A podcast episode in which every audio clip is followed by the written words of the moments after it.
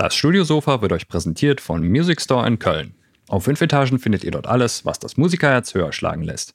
Unter www.musicstore.de könnt ihr auch bequem von zu Hause aus shoppen. Natürlich versandkostenfrei ab 25 Euro, mit 30 Tagen Rückgaberecht und drei Jahren Music Store Garantie. Music Store in Köln, das Paradies für Musiker. Es gibt nur noch ein drei Tage Early Bird Masterclass Ticket für die Studioszene, die vom 17. bis 19.10. im Messe, auf der Messe Hamburg stattfindet. Und das geht jetzt Leute, im Podcast weg. Der Hot-Button genau, schlägt zu. Das muss jetzt raus. Alles. Genau, Inklusive Messerset. Du sparst da noch 40 Euro. Also 39, nee, 40 Euro sparst du. Genau. also ja, wir Leute, haben mittlerweile großartige Speaker. Ne? Ich habe eben schon zu Klaus gesagt, ich bin so happy mit diesem Programm. Ich glaube, das ist das Geilste, was die Studioszene jemals gesehen hat. Mit Jason Joshua, mit Robin Ewart, Moritz Enders, Jill Zimmermann, Quarterhead, Stefan Bethke, Hans-Martin Buff, Vanja Bierbaum und es steht ja noch ein Stargast mhm. aus. Den, äh, wenn ihr erratet, wer es ist, gewinnt, könnt ihr einen 30, äh, 39 Euro Rabattcode gewinnen auf eure Ticketbestellung. Also guckt doch mal in der WhatsApp-Gruppe vorbei von Sound Recording oder auf Instagram. Da findet das Gewinnspiel statt. Und wenn ihr dann erratet, wer der Stargast sein wird, dann habt ihr die Chance, diesen 39 Euro Rabattcode zu gewinnen. Also schaut da mal vorbei. Mitraten Spaß haben und das wird auf jeden Fall eine ziemlich coole Sache. Also ich freue mich schon sehr auf den. Definitiv, vor allem weil ich so ein Fanboy bin. Ich muss mhm. gucken, dass ich äh, mich zurückhalte und nicht kreische, wenn ich demnächst mit dem mal ein Meeting habe. ja, halte ich zurück. Genau. Und auch sonst äh, hinkommen, Spaß haben, das wunderbare Catering genießen. Ne? Das war auch mal genau. erwähnen. genau, das steht bei dir im Fokus. Ne? Hauptsache, ja. Hauptsache, Hauptsache gut Gäste, wie man im Saarland sagt. Alles klar.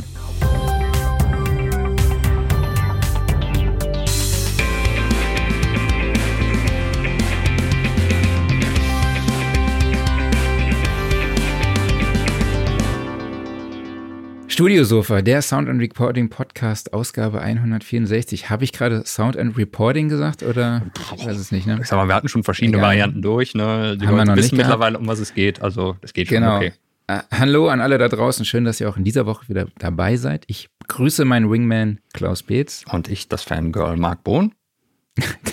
Dankeschön.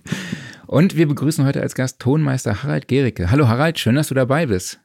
Hallo zusammen. Moin. Hey, guten Morgen.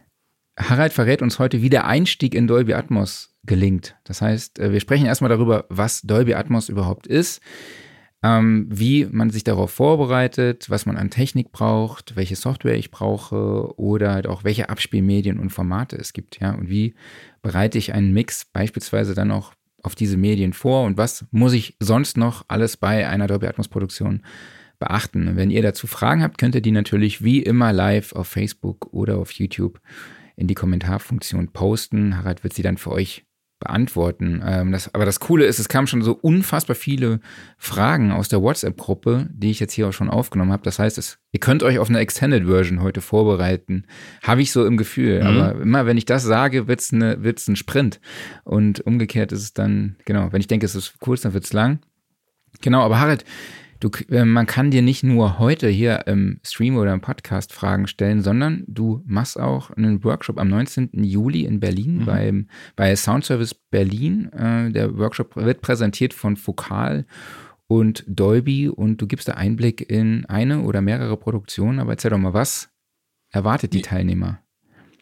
Ja, es erwartet die Teilnehmer ähm, von meiner Seite eben, dass wir ein bisschen tieferen Einblick äh, nehmen in zwei, wahrscheinlich zwei Songs von den letzten beiden Schiller-Alben, die ich hier in Atmos gemixt habe. Das eine von dem letzten Album ist ein äh, typischer Schiller-Song. Mhm. Ähm, das Album davor, Epic, war eins mit großem Sinfonieorchester aufgenommen in Wien. Und ähm, insofern ist das ein bisschen anders vom Ansatz gewesen. Ich finde es aber von einer, von einer äh, Herangehensweise ganz interessant und werde wahrscheinlich aus beiden, äh, beiden Tracks da ein paar Kleinigkeiten zeigen, wie ich an die Mischung rangegangen bin, was ich da mache, was so ein bisschen meine, meine Wege sind, wie ich da zu einer 3D-Mischung komme. Mhm, cool. Ja, und das Ganze ist für die Teilnehmer auch kostenlos. Ich glaube, es gibt zwei mhm. Slots, einmal um 15 und einmal um 18 Uhr. Mhm. Äh, den Link zur Anmeldung packe ich euch jetzt hier mal unter die Kommentare, YouTube, mhm. Facebook und Co. Mhm. Oder ihr schickt einfach eine E-Mail an info at sound-service.eu. Genau, 19. Juli in Berlin bei Soundservice. Ja. Ähm, Harald, ich habe ja schon erwähnt, du bist Tonmeister und Mhm. hast auch in den Berliner, in den Emil Berliner Studios gearbeitet. Was, was war denn da deine Aufgabe? Ich bin zu den Emil Berliners Studios gekommen ähm, mit der Aufgabe, eine Abteilung aufzubauen für alles, was neuer ist als CD im Grunde genommen. Das heißt, wir haben damals angefangen vor allen Dingen mit äh, DVD-Audio. Das war ein äh, Format auf DVD basierend mit dem Fokus eben auf hohe Audioqualität. Da waren dann mögliche Audioformate äh, nutzbar, die auf einer reinen DVD-Video nicht nutzbar gewesen sind. Gerade im Mehrkanalbereich mit hohen Abtastraten und solchen Sachen. Und ähm, das ging dann auch weiter Richtung SACD. Wir haben so ein paar Enhanced-CD-Modelle damals programmiert. Also alles, was eigentlich äh, erstmal physikalisches Format äh, nach der CD war, in, vor allen Dingen eben in Bezug auf Musikproduktion. Ging dann weiter mit, mit äh, Blu-ray im Grunde genommen.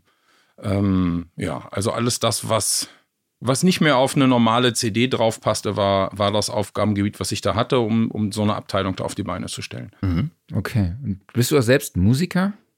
Ich habe vorher ein bisschen Posaune studiert. Ich spiele seit meinem achten Lebensjahr Posaune und Euphonium. Von Blasmusik über klassische Musik, über Jazz ist da alles bei gewesen. Und ja, also insofern, ich spiele auch noch. Und ähm, ja, also ich komme aus der, aus der aktiven Musikecke. Ah, Okay, was ist denn ein Euphonium? Also ich weiß nicht, ob Äh, ihr da. Tenorhorn, Euphonium ist im Grunde genommen gleiche Stimmlage wie Posaune. Das, Eupho das, das Tenorhorn ist so ein, so ein rundgekringeltes Teil, Stürze Ja. nach oben raus, was man aus der, aus der, ähm, aus der Blasmusik, aus der Egerländer und böhmischen Blasmusik kennt. Das Euphonium sieht eher aus wie eine zu heiß gekochte Tuba. Ist also eher die gerade Variante mit Stürze nach oben und hat Pumpventile, die man hier greift. Das Euphonium hat man eher so im Arm und, und spielt, spielt es von der Seite. Aber Stimmlage ist ähnlich wie eine Posaune. Also Okay. von der Tonhöhe klingt ein bisschen runder, weicher, weil es halt schneller von der, von der Bohrung aufgeht am Instrument. Verstehe. Ich musste mich jetzt outen, dass ich jetzt nicht kenne. Klaus, Das kannst macht du's? nichts. Also ich kannte den Namen, aber ich, ich konnte es mir jetzt auch gerade bildlich nicht mehr vorstellen. Jetzt weiß ich es aber wieder, wo du es gerade beschrieben hast, wo ich es einordnen Ja. muss. Okay. Und Harald, du sitzt gerade bei dir im Studio, richtig? Mhm. Ja. Und äh, für alle diejenigen, die den Stream verfolgen, äh, denen wird auf jeden Fall aufgefallen sein, dass man hinter dir sehr, sehr viele Blu- Blu-rays und DVDs Mhm. sieht. Aber es handelt Ja. sich dabei nicht um äh, Spielfilme, sondern Nee, das sind fast alles äh, äh, Musikproduktionen, Konzertmitschnitte, äh, äh, Operngeschichten, also alles, was vor allen Dingen im Live-Bereich ähm, physikalisch mit Bild veröffentlicht worden ist. Okay, sind Aus das- den letzten, sag ich mal, 20 Jahren oder sowas. Okay, das heißt, das sind nicht nur Produktionen, die du gemacht hast, sondern du hast eine, generell eine Begeisterung für, so, für dieses Format. Die, die, das ganz linke Regal, das sind hauptsächlich Sachen, die nicht von mir sind. Die anderen drei Regale sind alles Produktionen, die wir gemacht haben. Okay. Ach, krass. Über die, also über die vielen Jahre, ja, ja. Das sind schon ein paar hundert dabei. Ah, krass. Das heißt, du beschäftigst dich schon seit längerer Zeit mit dem Thema Mehrkanalaufnahmen, Mehrkanalproduktion, auch äh, vor allem im Musikbereich. Ja. Aber bist seit vor vier Jahren, wenn ich das richtig in Erinnerung habe, dann in Dolby Atmos eingestiegen. Mhm. Also wir haben natürlich seit, seit DVD Audio, also seit über 20 Jahren sind wir mit Surround Sound am Gange, 5.1 und ähm, durch die neuen Formate Blu-ray, Ultra HD Blu-ray, die ja beide äh, auch noch weitere Audioformate unterstützen, irgendwann dann eben auch Dolby Atmos unterstützt haben, kam von der Seite schon deutlich früher noch die, die Notwendigkeit, dass man sich mit dem Thema beschäftigt, dass man weiß, wie man das Format, was da vielleicht angeliefert werden könnte, auf eine Disk bringt. Wir hören jede Disk, die hier kommt, in allen Audioformaten ab, bevor sie in die Fabrik geht. Das heißt, wir mussten also auch ziemlich früh hier schon äh, gucken, dass wir 714 irgendwie abhören können. Und ähm, ja, ich glaube, mittlerweile seit über vier Jahren oder so bin ich aktiv dabei, eben auch Produktion selber zu mischen. Zum Teil auch zu produzieren, also je nachdem. Genau. Cool. Ja, wenn wir jetzt mal ins Thema Dolby Atmos einsteigen, weil ich glaube, äh, vieles, wenn wir jetzt einen Studiorundgang bei dir machen würden, dann äh, würden wir ganz viel schon über Dolby Atmos sprechen. Ähm, Mhm. Vielleicht dann erstmal die Frage, was ist Dolby Atmos eigentlich?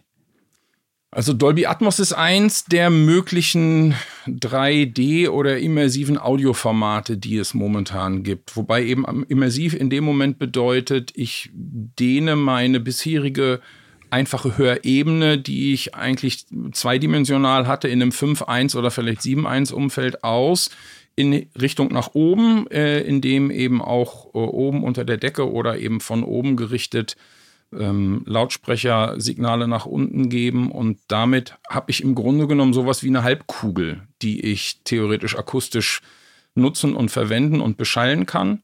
Und damit habe ich die Möglichkeit, eine, eine 3D-Wiedergabe ähm, im Audiobereich zu machen. Also komplett immersiv einhüllend von oben, von vorne, von hinten ähm, das ist der Hauptunterschied zu Stereo und Surround, die Erweiterung in die, in die eine Ebene nach oben, um dieses Soundfeld nach oben zu erweitern. Was okay. nicht zwingend heißt, dass du nur Ton von oben hörst, sondern es ist mhm. sehr interessant, wenn man da mal Versuche macht und schaltet mal die Lautsprecher oben aus, wie dann das Klangbild in der Breite und in der Tiefe auf deiner eigentlichen, ich sag mal, Stereoebene in sich zusammenfällt. Nur mhm. weil oben die Lautsprecher aus sind. Also das finde ich ganz, ganz faszinierende Effekte, die man da wahrnimmt. Also das ist nicht einfach nur, es geht nicht nur darum, dass von oben Lala kommt, sondern äh, dass man damit eben auch sehr gut in der Lage ist, tolle Räume gut wiederzugeben und, mhm. und einfach ein tolles Klangbild zu produzieren. Mhm. Dann haben wir vielleicht eine Frage schon von Kopf Tom, die passt. Ähm, Wer ist denn eigentlich die Zielgruppe von Dolby Atmos? Jeder Konsument, Audiophile, Kino oder ist es auch die immersive Umgebungen wie im Museum? Äh, ich würde sagen alles. Also es gibt natürlich, entstanden ist Atmos aus dem, aus dem Kinobereich eigentlich. Da hat Dolby als erstes damals reingestoßen und in dem Bereich ist es auch schon deutlich länger präsent als im reinen Musikbereich. Ähm, es wird im Musikbereich eingesetzt für äh, den Musikkonsum unterwegs, für den Musikkonsum zu Hause. Ähm, es gibt mittlerweile viele reine Konzertveranstaltungen, die live oder, oder halb live im Kino übertragen werden mit 3D-Sound. Aber auch natürlich dieser gesamte Eventbereich, Kino, Installationen, Event, äh, Messen, Präsentationen kann man alle mit 3D-Audio im Grunde genommen ähm, bedienen. Ja. Das heißt also, es ist ein, das gleiche, gleiche äh, Konsumentenfeld, wie wir es auch für sonstige Musik haben, ob Stereo oder was auch immer. Mhm. Also ich glaube nicht, dass man das in irgendeiner Form einschränken muss. Ja. Mhm. Jetzt hört man so bei der Beschreibung immer, Dolby Atmos ist ein objektbasiertes Format. Mhm. Das klingt irgendwie so, ja. so neu. Wenn man es mal das, vergleicht, das, so mit dem, mit einem klassischen Dolby Digital zum Beispiel, was ein kanalbasiertes Format ist, was ist denn der Unterschied zwischen objektbasiert und kanalbasiert?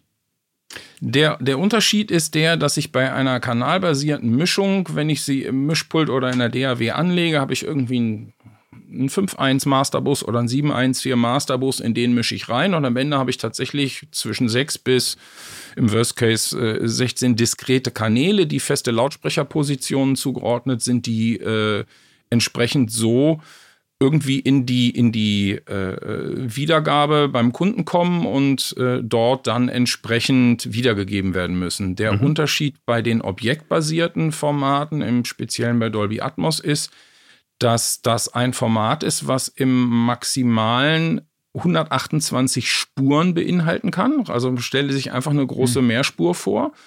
Ähm, darin sind die ersten zehn Kanäle als sogenanntes Bett deklariert. Das ist tatsächlich dann doch so ein kanalbasierter Teil. Das ist ein festes 7.1.2, wo ich auch die einzige Möglichkeit habe, ein LFE reinzugeben. Der landet in diesem Bett.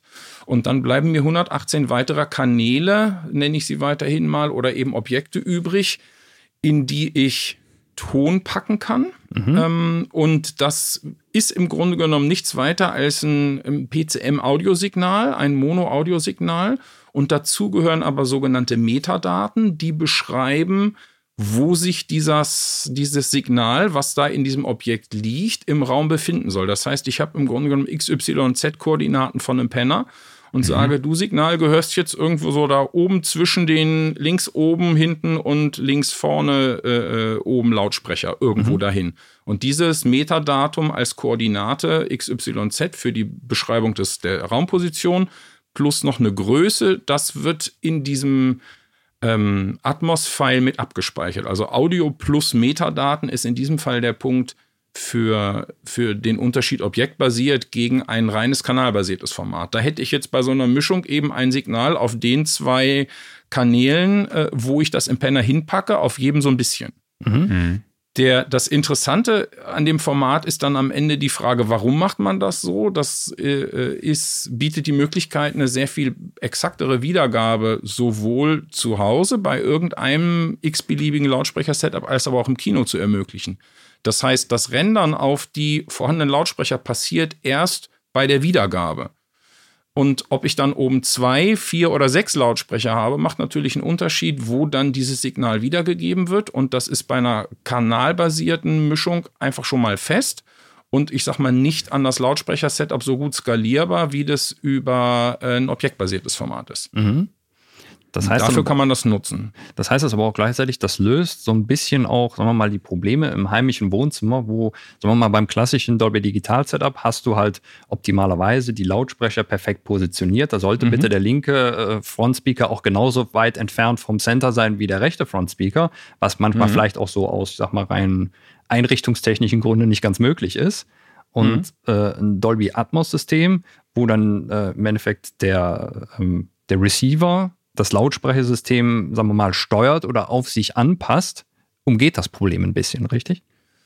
Der umgeht das Problem ein bisschen, weil man bei solchen Systemen eigentlich immer irgendeine Art von Einmessung macht mit mhm. diesem Verstärker, äh, mit diesem AVR, der da kommt. Der bringt meist immer irgendein kleines Messmikrofon mit und dann stellst du den Lautsprecher hin und dann lässt du den messen und der merkt dann, okay, ich habe hier äh, eventuell nicht die gleichen Abstände, sprich unterschiedliches Delay, unterschiedliche Pegel. Das wird da wiedergabeseitig im Verstärker angepasst. Mhm. Damit weiß er dann, ob ich ein, keine Ahnung, ein 2 plus 2 plus 2 habe oder ein 5.1 mit zwei Höhenlautsprechern oder ein 5.0 ohne Sub und vier Höhenspeaker. Und auf dieses Format rendert der, äh, der, der Verstärker das dann runter. Mhm. Und im Kino eben auf eine Installation, keine Ahnung, mit 20 oder mit 65 Lautsprechern. Mhm so wie es da ist. Es ist vor allen Dingen dann für Bewegung interessant. Wenn du jetzt ein Objekt hast, was sich durch den Raum bewegt und nicht eine feste Position hat, dann sagst du eben, okay, Flugzeug, keine Ahnung, was auch immer, fliegt da vorne los, fliegt oben über dich rüber und es ist ein Mono oder ein, ja, es ist ein Monosignal und es kriegt diese Daten mit. Und das wird dann so wiedergegeben, wie es bei dir zu Hause optimalerweise äh, rüberkommen soll. Mhm. Jetzt hast du eben noch den Begriff Bad erwähnt und mhm. gesagt, äh, das Bad ist ja die einzige Möglichkeit, einen LFE-Kanal anzusprechen. Mhm. Bin ich denn absolut gezwungen, dieses Bad zu nutzen? Äh, außer für den LFE nicht, nein. Es mhm. gibt genügend Produktionen, wo die Leute ausschließlich mit Objekten mischen und äh, im Bett ist bis auf Kanal 4, wo der LFE liegt, nichts drin. Das ist völlig in Ordnung. Bei Musikproduktion wird es auch häufig so gemacht, selbst wenn man das Bett benutzt, aber die Vorgabe vieler Labels eben heißt, du musst mindestens 714 arbeiten. Das ist im mhm. Bett nicht drin. Äh, nutzt du aus dem Bett im Grunde genommen das 7.1, lässt die zwei dort drin befindlichen Höhenkanäle, die eben einer für alle linken Speaker und eines für alle rechten Speaker sind. Das ist nicht vorne links oder hinten oder Mitte mhm. links, sondern alle. Das lässt du halt einfach frei und arbeitest dann mit den ersten vier Objekten, die entsprechend die vier oder sechs Objekten dann die sechs Höhenkanäle wiedergeben. Vielleicht noch zwei Objekte für die White Speaker. Wenn du 916 als Maximalausbau hast, dann kann eine Kombination sein aus Bett und Objekten oder du nimmst eben nur Objekte und nutzt, im LF und nutzt wirklich nur ein LFE im Bett. Mhm. Was bei dem Format insgesamt noch interessant ist, ist eben diese Möglichkeit der Binauralisierung. Da kommen wir sicherlich nachher auch nochmal mhm. drauf zu sprechen, sprich die Wiedergabe und über Kopfhörern. Und auch dafür gibt es bestimmte Metadaten, die man jedem einzelnen Objekt mitgeben kann. Und das kann ein Grund dafür sein, dass du sagst, ich möchte ein bestimmtes Objekt was ich theoretisch hätte ins Bett packen können, anders binauralisieren als das, was im Bett liegt. Und natürlich kann ich einen Kanal, der im Bett ist, der kriegt ein Setting für die Binauralisierung. Das kann sich auch während des Atmos läuft nicht ändern. Das heißt, alles, was da nicht reinpasst, wird ein Objekt und wird mhm, eben darüber okay. ge äh, gehandelt. Was ist denn genau dieses Bett? Ja, die Spets sind einfach die ersten zehn Kanäle in diesem Atmos-Format, kanalbasiert 712. Das heißt also, du hast eine feste Zuordnung zu festen Lautsprechern, die auf Basis ah, dieser, okay. dieser ah, Dolby-Spezifikation okay, auf, auf typisch Stereo plus ein Center. Und dann hast du mhm. deine, deine Surrounds irgendwo zwischen 90 und 110 gehabt. Dann hast du die Rear Surrounds, das ist dein 7. Ja Punkt 1 mit dem LFE und eben diese zwei Höhenkanäle. Das ist dieser, der einzige wirklich kanalbasierte Teil in dem Atmos. Und das sind immer auch die ersten zehn Kanäle und wenn du die halt nicht benutzt, sind die leer. Objekte Ach, kannst du hinpacken, wo du willst in diesen weiteren 118 Spuren. Da gibt es dann auch bestimmte Sachen, die man berücksichtigen muss hinterher in der Praxis, aber im Grunde genommen ist der Rest zur freien Verfügung. Das Bett, die ersten zehn Kanäle sind fest immer da und entweder ist was drin oder nicht. Ja, Je nachdem, okay. wie du bei der Mischung vorgehen willst. Ähm, ja, wie findet man denn so das passende Lautsprechersystem? Wir haben jetzt schon verschiedene Zahlen gehört und Formate 5.1.2, 7.1.4, 9.1.4. Vielleicht fangen wir erstmal an. Mhm. Welches hast du denn? Also wir arbeiten hier mit dem 714 Setup. Das ist auch das, was einige Labels zumindest als Minimalvoraussetzung äh, angeben für Studios, die Atmos für die Labels äh, ähm, produzieren und liefern wollen. Die machen ganz klare qualitative Vorgaben, wie man mindestens abhören soll. Mhm. Und insofern, wir, ich habe hier natürlich aus der alten Zeit ein 5.1-System gehabt. Da hatte das als erstes mal mit, mit vier Höhenlautsprechern ähm, ergänzt, sodass wir also wenigstens ein 5.1.4 als Abhörsystem für unsere allerersten Blu-rays hatten, die wir gemacht haben. Und als es dann aber ans Mischen gegangen ist, ich glaube, bei meiner ersten Produktion habe ich noch auf dem 5.1.4-System gemischt. Und da merkt man dann verhältnismäßig schnell, dass du eigentlich im, im hinteren Bereich ein ziemliches Loch kriegst. Gerade wenn du irgendwas bewegen willst, merkst du, dann springt es halt irgendwann von hier, zack, nach mhm. da. Mhm. Und damit ist die Erweiterung des, des, des Bereichs von 5.1 auf 7.1 für die Wiedergabe eigentlich schon sehr praktisch. Und dann okay. habe ich zu dem alten System, das waren, waren alte B und Ws, 804, äh, fünf Stück, habe ich noch zwei 805 irgendwo bei Ebay geschossen und die dazugestellt. Und im letzten Jahr haben wir hier komplett auf die, auf die Neumann-Lautsprecher umgestellt, oben mhm. wie auch, auch im 7.1. Welche nutzt du da? Äh, ich habe die 310er als 7, äh, 7 Punkt, also als die sieben Lautsprecher in der unteren Ebene und habe vier von den äh, DSP 80, die ganz kleinen, unter der Decke hängen. Mhm. Cool. Und als äh, LFE und hast du dann. Also ich arbeite mit zwei von den von diesen quadratischen Subs. Wie heißen die? Brr ich weiß gar nicht, wie die heißen. Ähm, Aber auch von Neumann dann. Auch von Neumann, genau, die auch zu dem Setup dazu passen mhm. und, und versuche damit hier so ein bisschen in Richtung planare Wellenfront im tieffrequenten Bereich zu arbeiten, dass du nicht so viel den Raum anregst. Deswegen zwei, die also auf einer bestimmten Position im Raum stehen und äh, sowohl den LFE wiedergeben, als auch zumindest fürs Stereo dann noch als Extension nach unten fungieren. Das heißt also, das Stereo ist eigentlich ein ein äh, Vier-Wege-System dadurch und es gibt zusätzlich das LFE-Signal wieder. Ja, cool.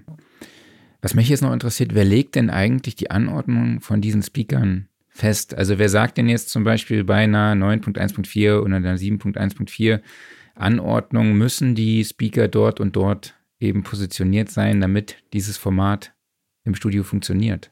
Also Dolby hat ganz konkrete Vorgaben gemacht, wo die Lautsprecher zu stehen haben, basierend eben auf dem alten 5.1 und 7.1, was man kennt, ähm, entsprechend erweitert. Äh, da gibt es also von denen äh, genaue Vorgaben. Natürlich hast du immer irgendwie so einen so Bereich. Also die, die Surrounds sollen irgendwo zwischen 90 bis 110 Grad stehen. Mhm. Bei mir stehen sie auf 100 Grad, weil ich es nicht schön finde, wenn ihr das Ding wirklich so senkrecht aufs Ohr schießt. Insofern gehe ich da gerne ein bisschen raus aus der Achse. Aber ähm, da gibt es Vorgaben, wo auch die hinteren zu stehen haben, ich glaube 135 bis 155 Grad und so. Ähm, es gibt von Dolby auch für Studios eine Spezifikation, wo sie zumindest beschreiben, wie man idealerweise arbeiten sollte, was man idealerweise für eine Raumgröße haben sollte, die ich hier mhm. gar nicht erreiche bei mir. Also ich bin hier äh, etwas kleiner, vor allen Dingen was die Deckenhöhe anbelangt.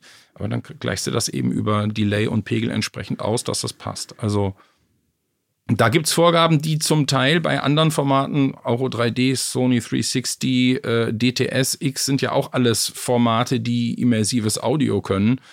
Ähm, die sind zum Teil recht ähnlich, ähm, zum Teil weichen sie ein bisschen ab. Also bei, bei Sony 360 äh, gibt es zum Beispiel einen oben Center Speaker noch glaube, den gibt es im Auro in irgendeinem der möglichen verschiedenen Setups auch. Ähm, aber ja, es hat sich eigentlich eingebürgert, dass man auf diesen 7, also 512 bis 916 Settings irgendwo arbeitet, die, die Dolby vor vielen Jahren schon spezifiziert hat. Mhm.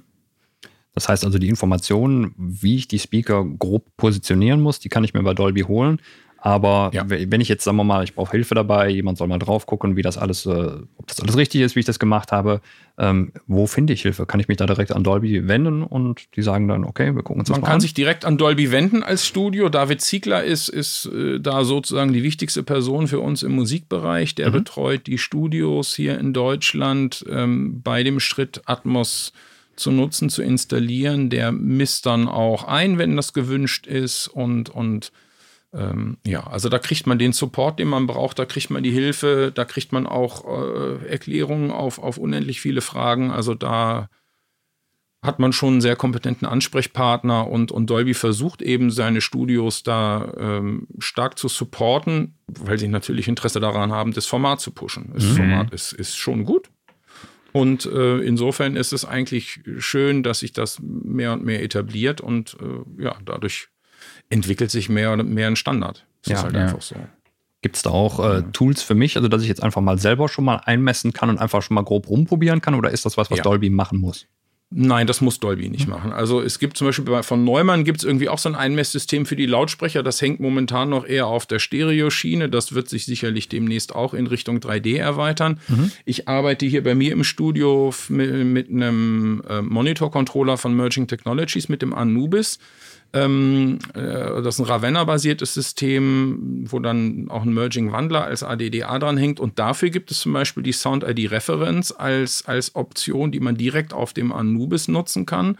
Das kennt man aus dem Stereobereich zum Teil. Das ist eben ein Messsystem, um eben auch zu gucken, dass ich eine möglichst lineare äh, Antwort meiner Speaker kriege.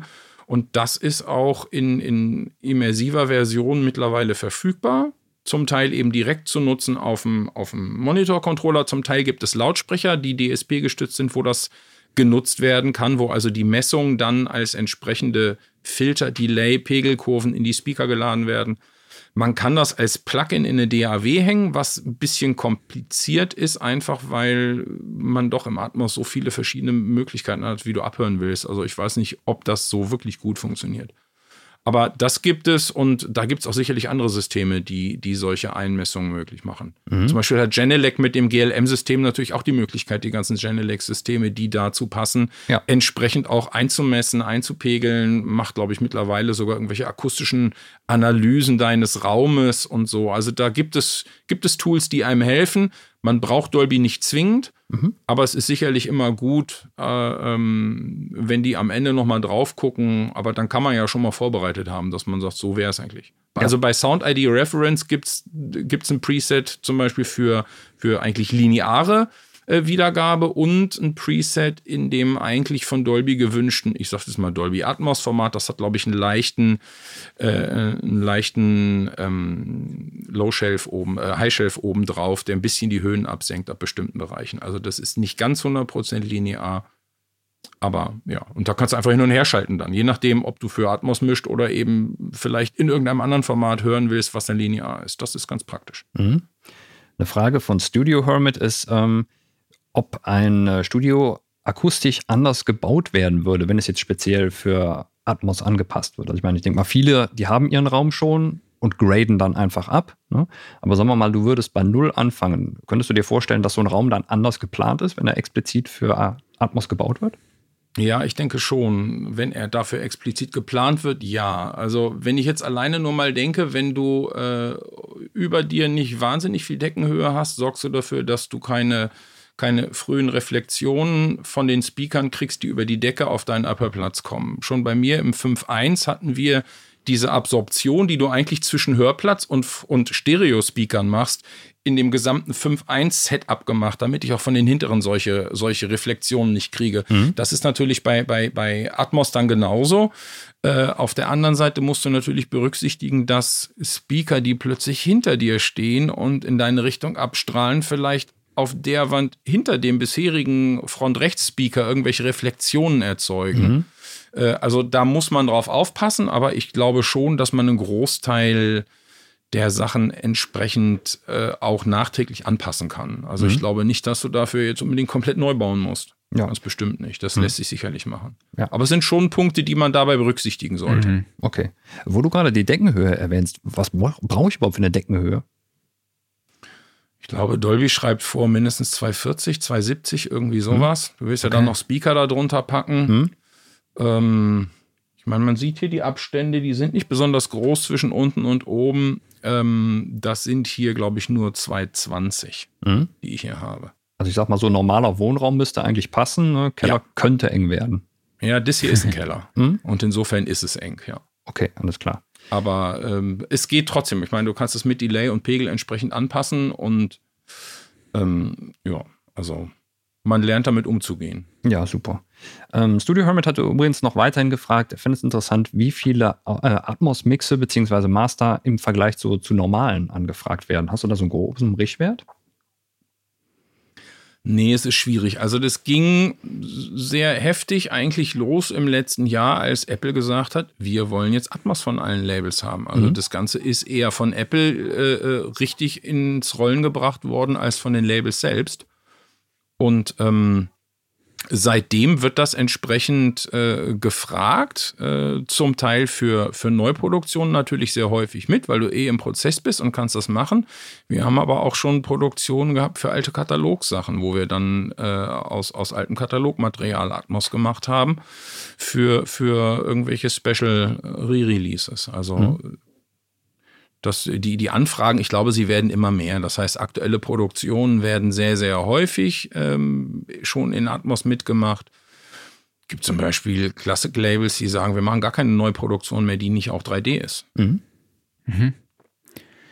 Ich habe noch eine Frage, welche akustischen Ansprüche oder Anforderungen müssen denn die Lautsprecher erfüllen? Also jetzt auch beispielsweise der Unterschied zwischen den Deckenlautsprechern und den Lautsprechern auf Ohrhöhe. Also ich finde, sie sollten klanglich irgendwie zueinander passen. Mhm. Also es ist schon schön, wenn man in einer Serie ist. Sie müssen, ich muss oben keine Riesenspeaker hinpacken. Also wenn ich hier unten denke, man hätte die 420er oder wie die von, von Neumann heißen, diese Riesenklopper oder andere Speaker in der Größe, äh, die kannst und willst du nicht unter die Decke hängen. Mhm. Ist auch äh, meines Erachtens nicht notwendig. Es mhm. könnte im schlimmsten Fall lebensgefährlich sein. Ja. ähm, wichtig ist, dass du, dass du schon ein, gleichbleibendes Klangbild irgendwie hinkriegst. Du willst nicht, wenn ein Signal von unten nach oben pennst, äh, dass sich das soundmäßig total verändert beim Hören, mhm. äh, was eventuell an den Speakern liegen könnte. Mhm. Sondern du willst ja dann schon hören, ob da irgendwas anderes äh, äh, passiert, was du vielleicht korrigieren oder, oder anpassen musst. Aber dadurch sollte das Klangbild möglichst einheitlich sein. Ich plädiere für untenrum gleiche Speaker, oben aus der gleichen Serie gerne kleiner. Mhm. Und ähm, ob und welche Speaker tatsächlich wie tief runtergehen, das kann man am Ende übers Bassmanagement klären. Also LFE ist einmal ja ein, eigenständiger Kanal, sowohl im 5.1 als eben mhm. auch im Atmos, wo ich Low-Frequency-Effektssignale, so heißt das Ding ja, äh, transportieren kann. Ob das bei Musik genutzt werden muss, bei klassischer Musik oder auch nicht oder nur Explosionen da drauf liegen, das sei jedem Tonmeister selbst überlassen. Aber das reine Bassmanagement bedeutet, ich kann natürlich auch über einen Monitor-Controller dann zum Beispiel dafür sorgen, dass alle Speaker, die eben nicht bis 20 Hertz runtergehen, irgendwo ab 80, 90, 100 oder sowas ihr Signal auf den LFE schieben. Und dann mhm. läuft das wie ein normales äh, Bass-gemanagtes System, was du ja auch im Stereo nutzen kannst. Okay, ja, jetzt haben wir viel über Speaker gesprochen. Was muss denn mein Audio-Interface können? Worauf muss ich da achten, außer dass ich, äh, ja, ein Punkt ist wahrscheinlich, äh, dass ich genügend Ausgänge habe. Genau. Genau, also wenn du 916 hörst, sprechen wir von 16 Kanälen, die du als Ausgangs, äh, ähm, Ausgangsquelle auf dem, äh, auf dem DA-Wandler brauchst. Mhm. Ähm, das ist auch der Maximalausbau, der für Atmos für Home Entertainment eigentlich vorgesehen ist. Also auch das, was zum Beispiel Netflix und Co. dann an Atmos im Streaming anbieten, sind alles Sachen, die eigentlich auf 916 ausgelegt sind für zu Hause maximal. Okay. Das ist das, was du eigentlich zu Hause maximal abhören musst. Vielleicht hast du zwei LFEs dran. Zur Not laufen die eben über einen, einen Splitter oder so, wenn du nicht noch einen Kanal am DA zur Verfügung hast.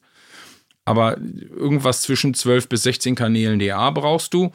Oder aber du hast eventuell Speaker, die mit Ravenna laufen, wo du einfach nur Netzwerkkabel reinstöpselst oder wo du eben äh, digital rein kannst und entsprechend dann nur entsprechend 16 Kanäle AS-EBU-Output brauchst oder sowas oder wie auch immer du also die Speaker ansteuerst.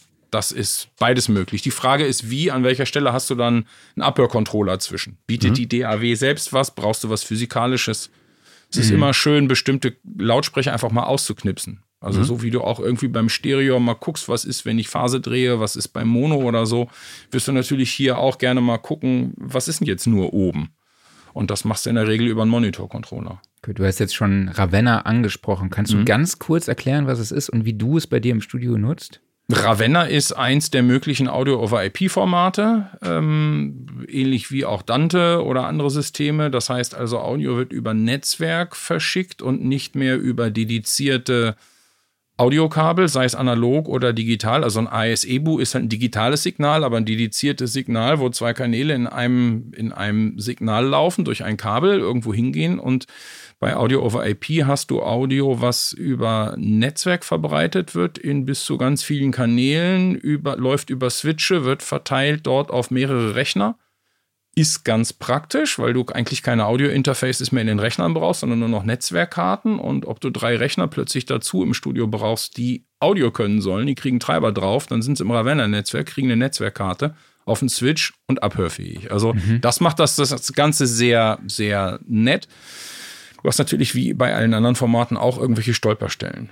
Und ja, Ravenna basiert auf diesem, auf dem AES 67 Format, also ist komplett AES 67 äh, kompatibel mit Erweiterungen bis in hohe Abtastraten. Ich glaube, du kannst bis zu 384 Kilohertz oder sogar DSD, DXD über Ravenna fahren. Es gibt da sehr viel Redundanzgeschichten. Stichwort ist dann SD 2110. Das ist dann die große Speck, was dann zum Teil eben auch im Broadcast genutzt wird. Also das ist ein sehr, sehr interessantes System, um Audio und mittlerweile auch Videodaten über Netzwerk zu, zu verbreiten.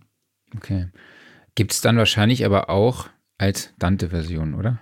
Es gibt Dante gibt kannst du genauso nutzen, genau. Es gibt also das ist eh sehr ähnlich. Also Dante hört bei 192 Kilohertz auf, bietet mhm. dir darüber nicht nichts mehr. Das äh, kann für einigen KO-Kriterium sein.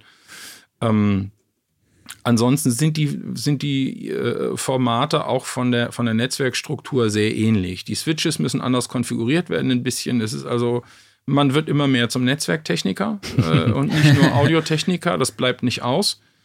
Ähm, aber die Idee dahinter ist, ist die gleiche. Audio läuft übers Netzwerk als IP-Signal, kann geswitcht werden, kann darüber verteilt werden am Ende hast du auch, wie man es von früher irgendwie aus dem Studio kennt, ein Patch Bay, wo du Signale patchst, nur dass die dann eben virtuell irgendwo im Netzwerk verteilt werden.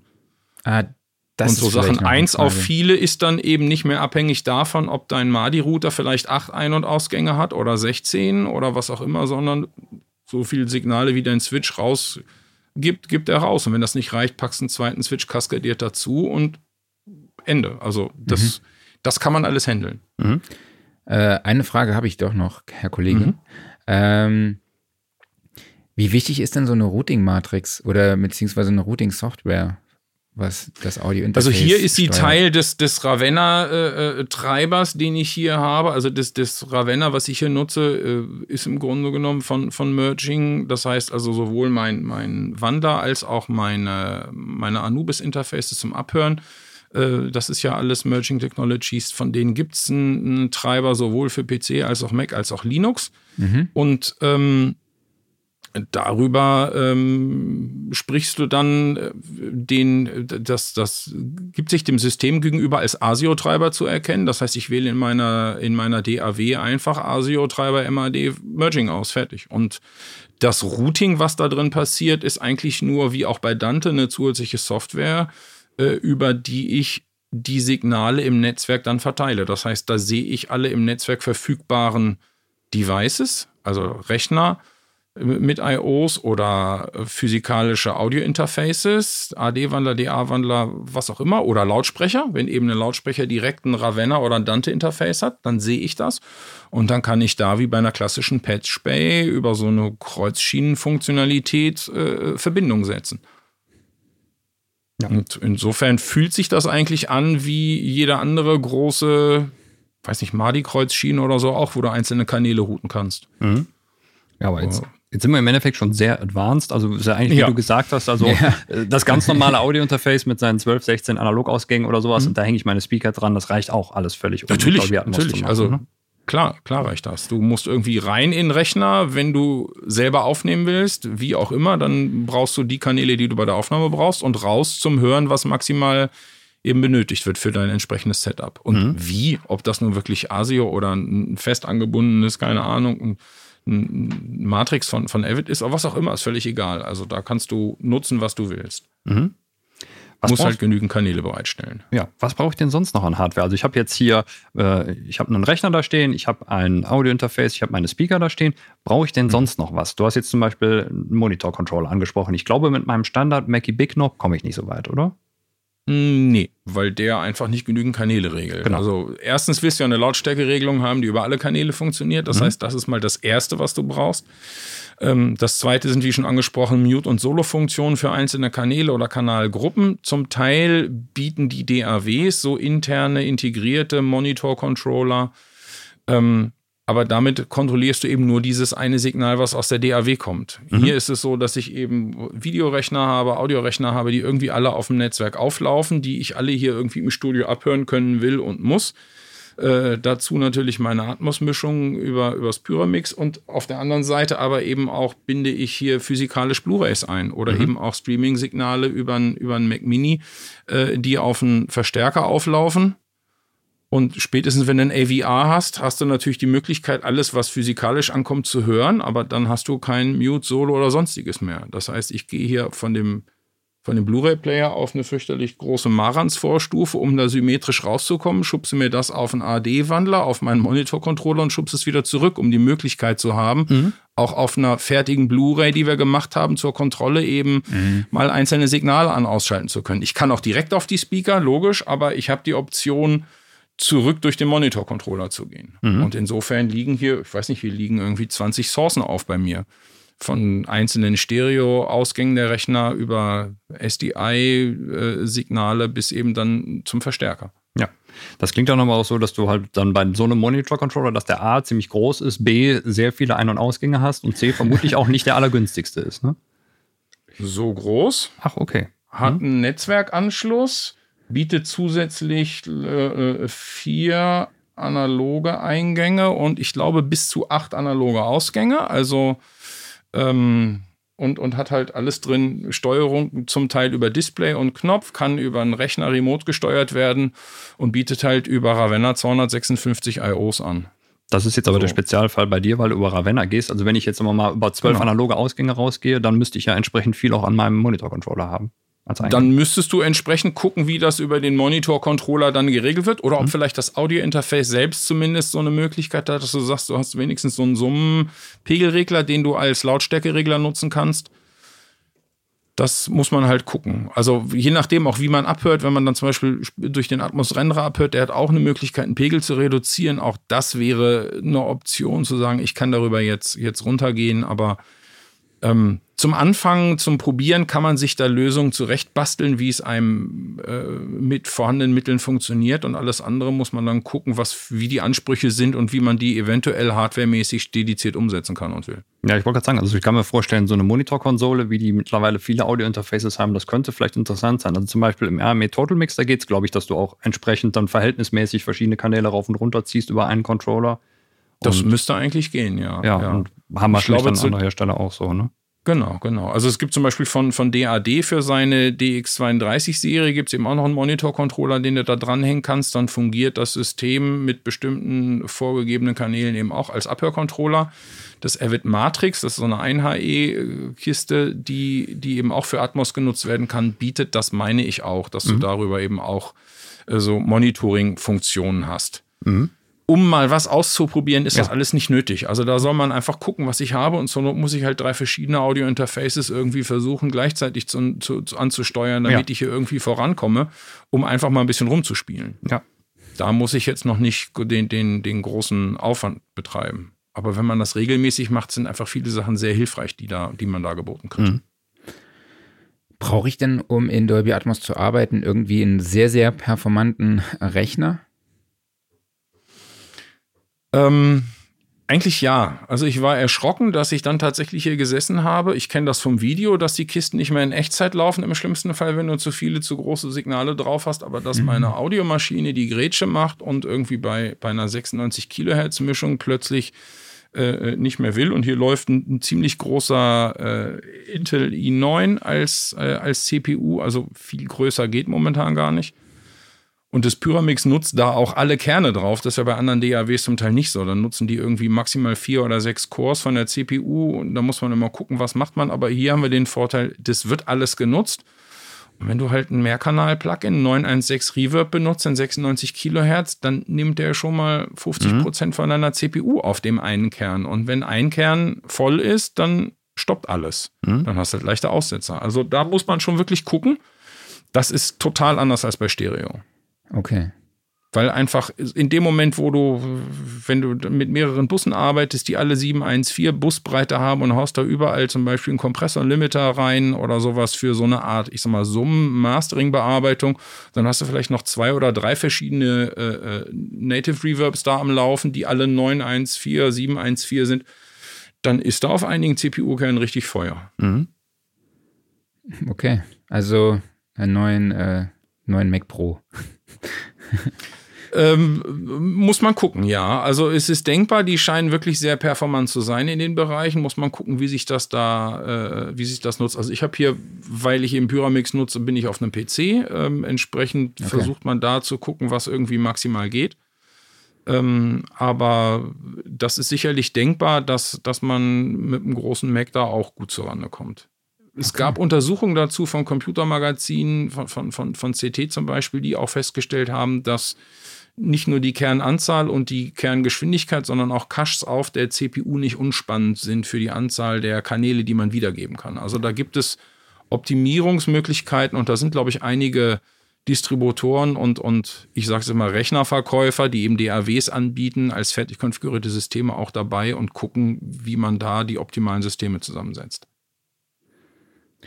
Okay, an dieser Stelle machen wir nochmal ein bisschen Werbung für unsere Dreitages-Masterclass während des Guitar Summits vom 22.09. bis 24.09. und mit unserem Lieblingsspeaker, nenne ich ihn jetzt einfach mal Max Power ja. und an seiner Seite Waldemar Vogel. Also Max hat mit Tokotronic und Turbostart gearbeitet. Waldemar Vogel ist, glaube ich, immer noch äh, unter den Top 3 der häufigsten Studiosofa-Gäste, sage ich jetzt mal, oder der am häufigsten als Studiosofa-Gast da war. Zusammengearbeitet hat er unter anderem mit Max Giesinger, Ray Garvey oder auch Chili Gonzalez. Und die drei zeigen, äh, zwei, zeigen euch ähm, an den drei Tagen, wie ihr einen Top-Sound bei Recordings im Homestudio oder auch im Proberaum erzeugt. Also die zeigen dir, was du an Equipment brauchst, wie du die Mikrofone richtig positionierst, welche Mikrofone du nutzt. Ähm, es geht aber auch darum, wie man den Mix nachher finalisiert und auch, ja, welche Voraussetzungen man erfüllen muss, um dann halt auch äh, den Track veröffentlichen zu können. Also geht wirklich vom Producing über das äh, Mixing bis hin zum Mastering. Ähm, volles Programm. Weitere Infos findet ihr unter guitarsummit.de slash recordyourband und der werte Herr Kollege oben rechts im Bild und ich sind auch da mit dem Studiosofa und haben sehr, sehr viele interessante Gäste auf unserem Studiosofa vor Ort. Wir kriegen da sogar eine Bühne. Neulich wurde ich gefragt, wie viele Kopfhörer, also wird eine Silent Stage sein, wie viele Kopfhörer wir brauchen. Und da dachte ich so, ja, komm, sag's mal 50 oder so. da meinten die, ne, wir haben jetzt mal überlegt, so 200 zu, zu, ordern. Bin mal gespannt, Klaus. Ja. Was wir da für eine Audience haben. Wird nachher. eine heiße Nummer. Wird eine heiße Nummer. Dann kommen wir zurück zum Thema. Äh, du hast jetzt schon angesprochen, du nutzt Pyramix. Ähm, mhm. Ist das, also muss man darauf achten, welche DAW dann halt auch Dolby Atmos unterstützt oder ist das grundsätzlich was, was jede DAW kann?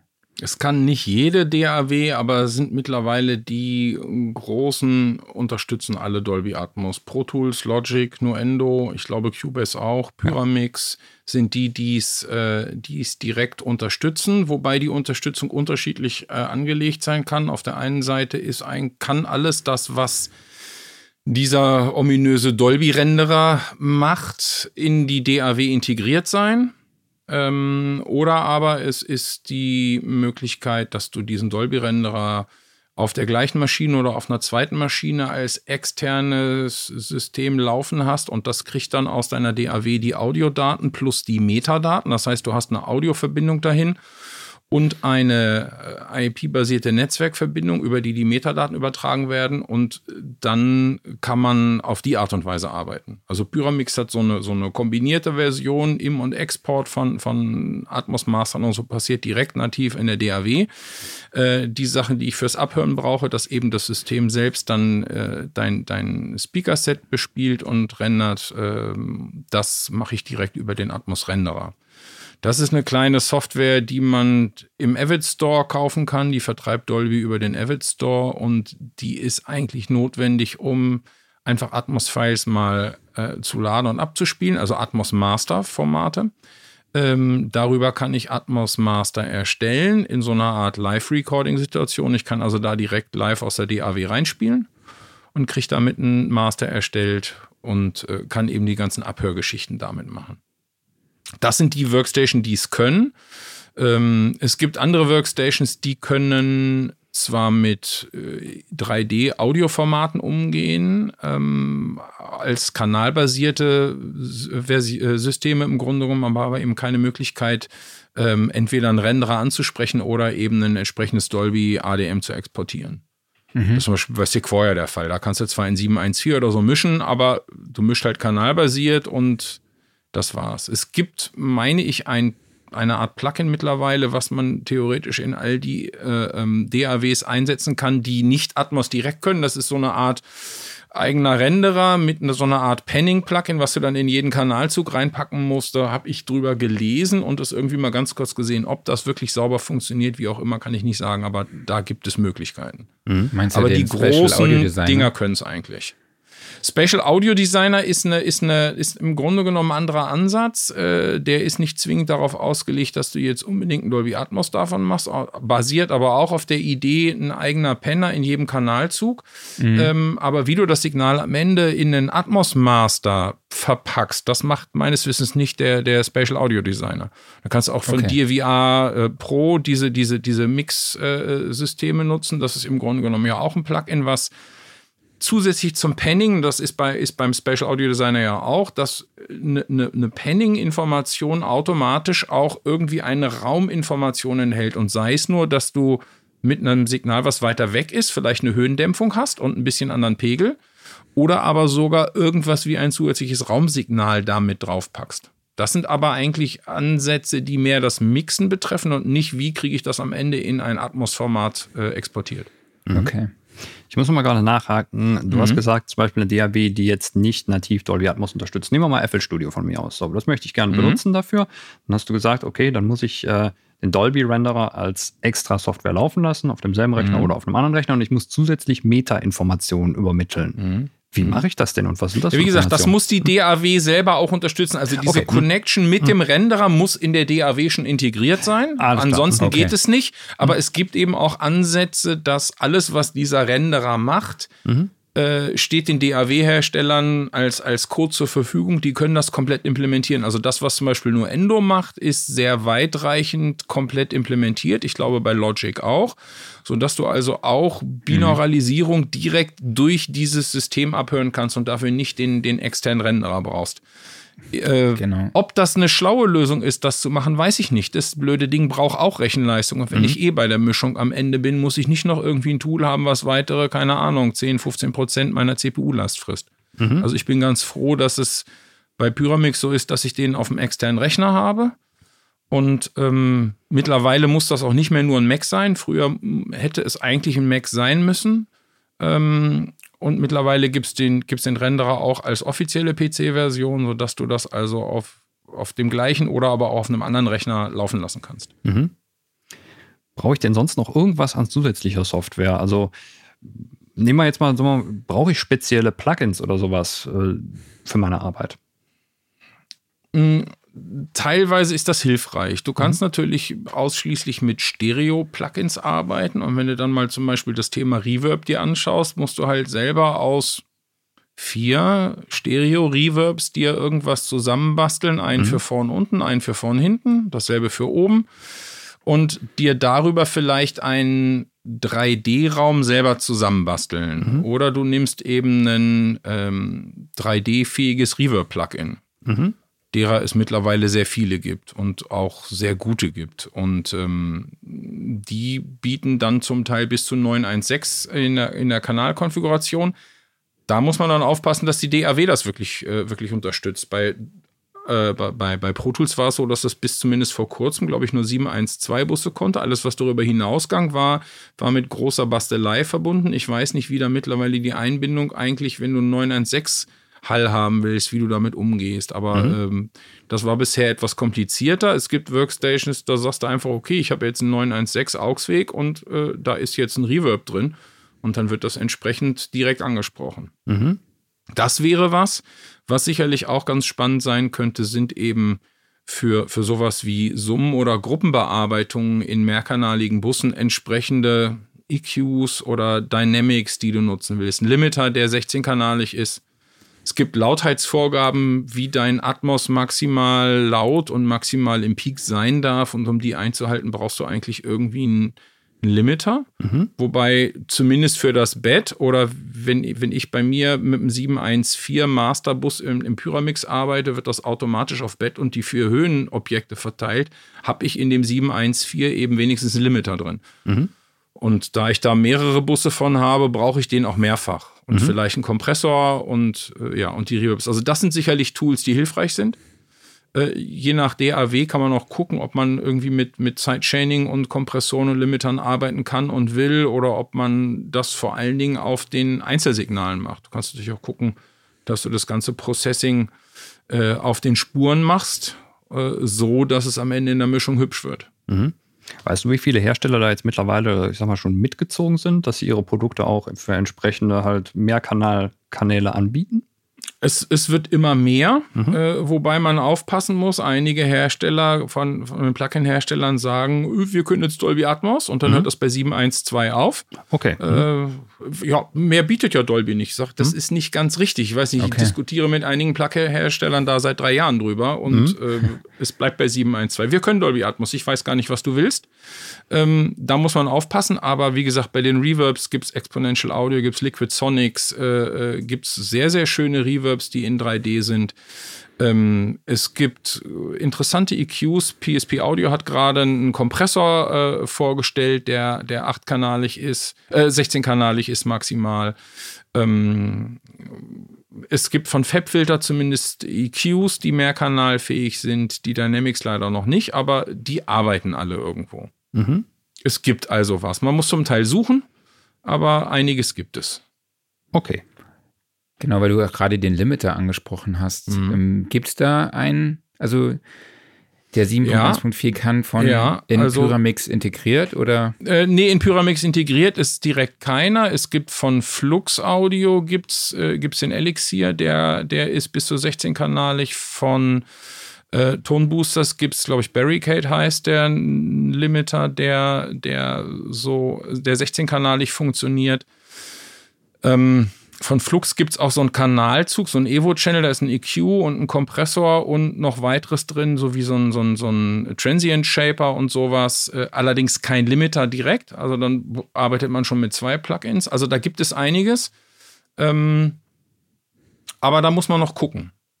Also es können längst noch nicht alle und ob nun mein My Favorite Kompressor da jetzt schon drunter ist, muss man gucken. Also bei zum Beispiel Mhm. Plugin Alliance hat ganz, ganz wenig Plugins, die tatsächlich mehr als Stereo können. Ja, mich hat das e- extra, ähm, also echt verwundert, dass man da noch ein bisschen hinterherhängt. Ja, also ich glaube, Mhm. Apple auch. ist da schon weit mit Logic so. Also da gibt es schon Mhm. viele Sachen, die das können. Mhm.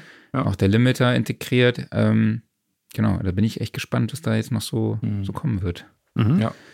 Also auch nur Endo hat einiges an Tools drin und Ja. also auch zum Beispiel auch im Pyramix so EQs und so, die sind natürlich mehrkanalfähig. Ich weiß gar nicht, ob da nicht doch ein Limiter drin wäre. Doch ich glaube, da ist sogar ein Limiter drin, der mehrkanalig wäre ähm, in, in ihrem eigenen Plugin-Format. Ähm, aber ja, also einiges werden die DAW-Hersteller liefern, aber ich meine, bisher gibt es ja auch Plugin-Hersteller für andere Stereo-Tools. Insofern gehe ich davon aus, dass die mehr und mehr eben auch den 3D-Bereich mit, mit abdecken Mhm. werden und abdecken wollen, weil viele Spezialsachen äh, wird ein, wird ein DAW-Hersteller einfach nicht machen. Es ist einfach mhm. zu aufwendig, weil, weil du es ja auch nicht extra verkaufen kannst. Du musst ja gucken, dass du das mit deinem Basispreis da eben mit anbietest. Da wird Brot- und Butter-Tools äh, werden dabei sein.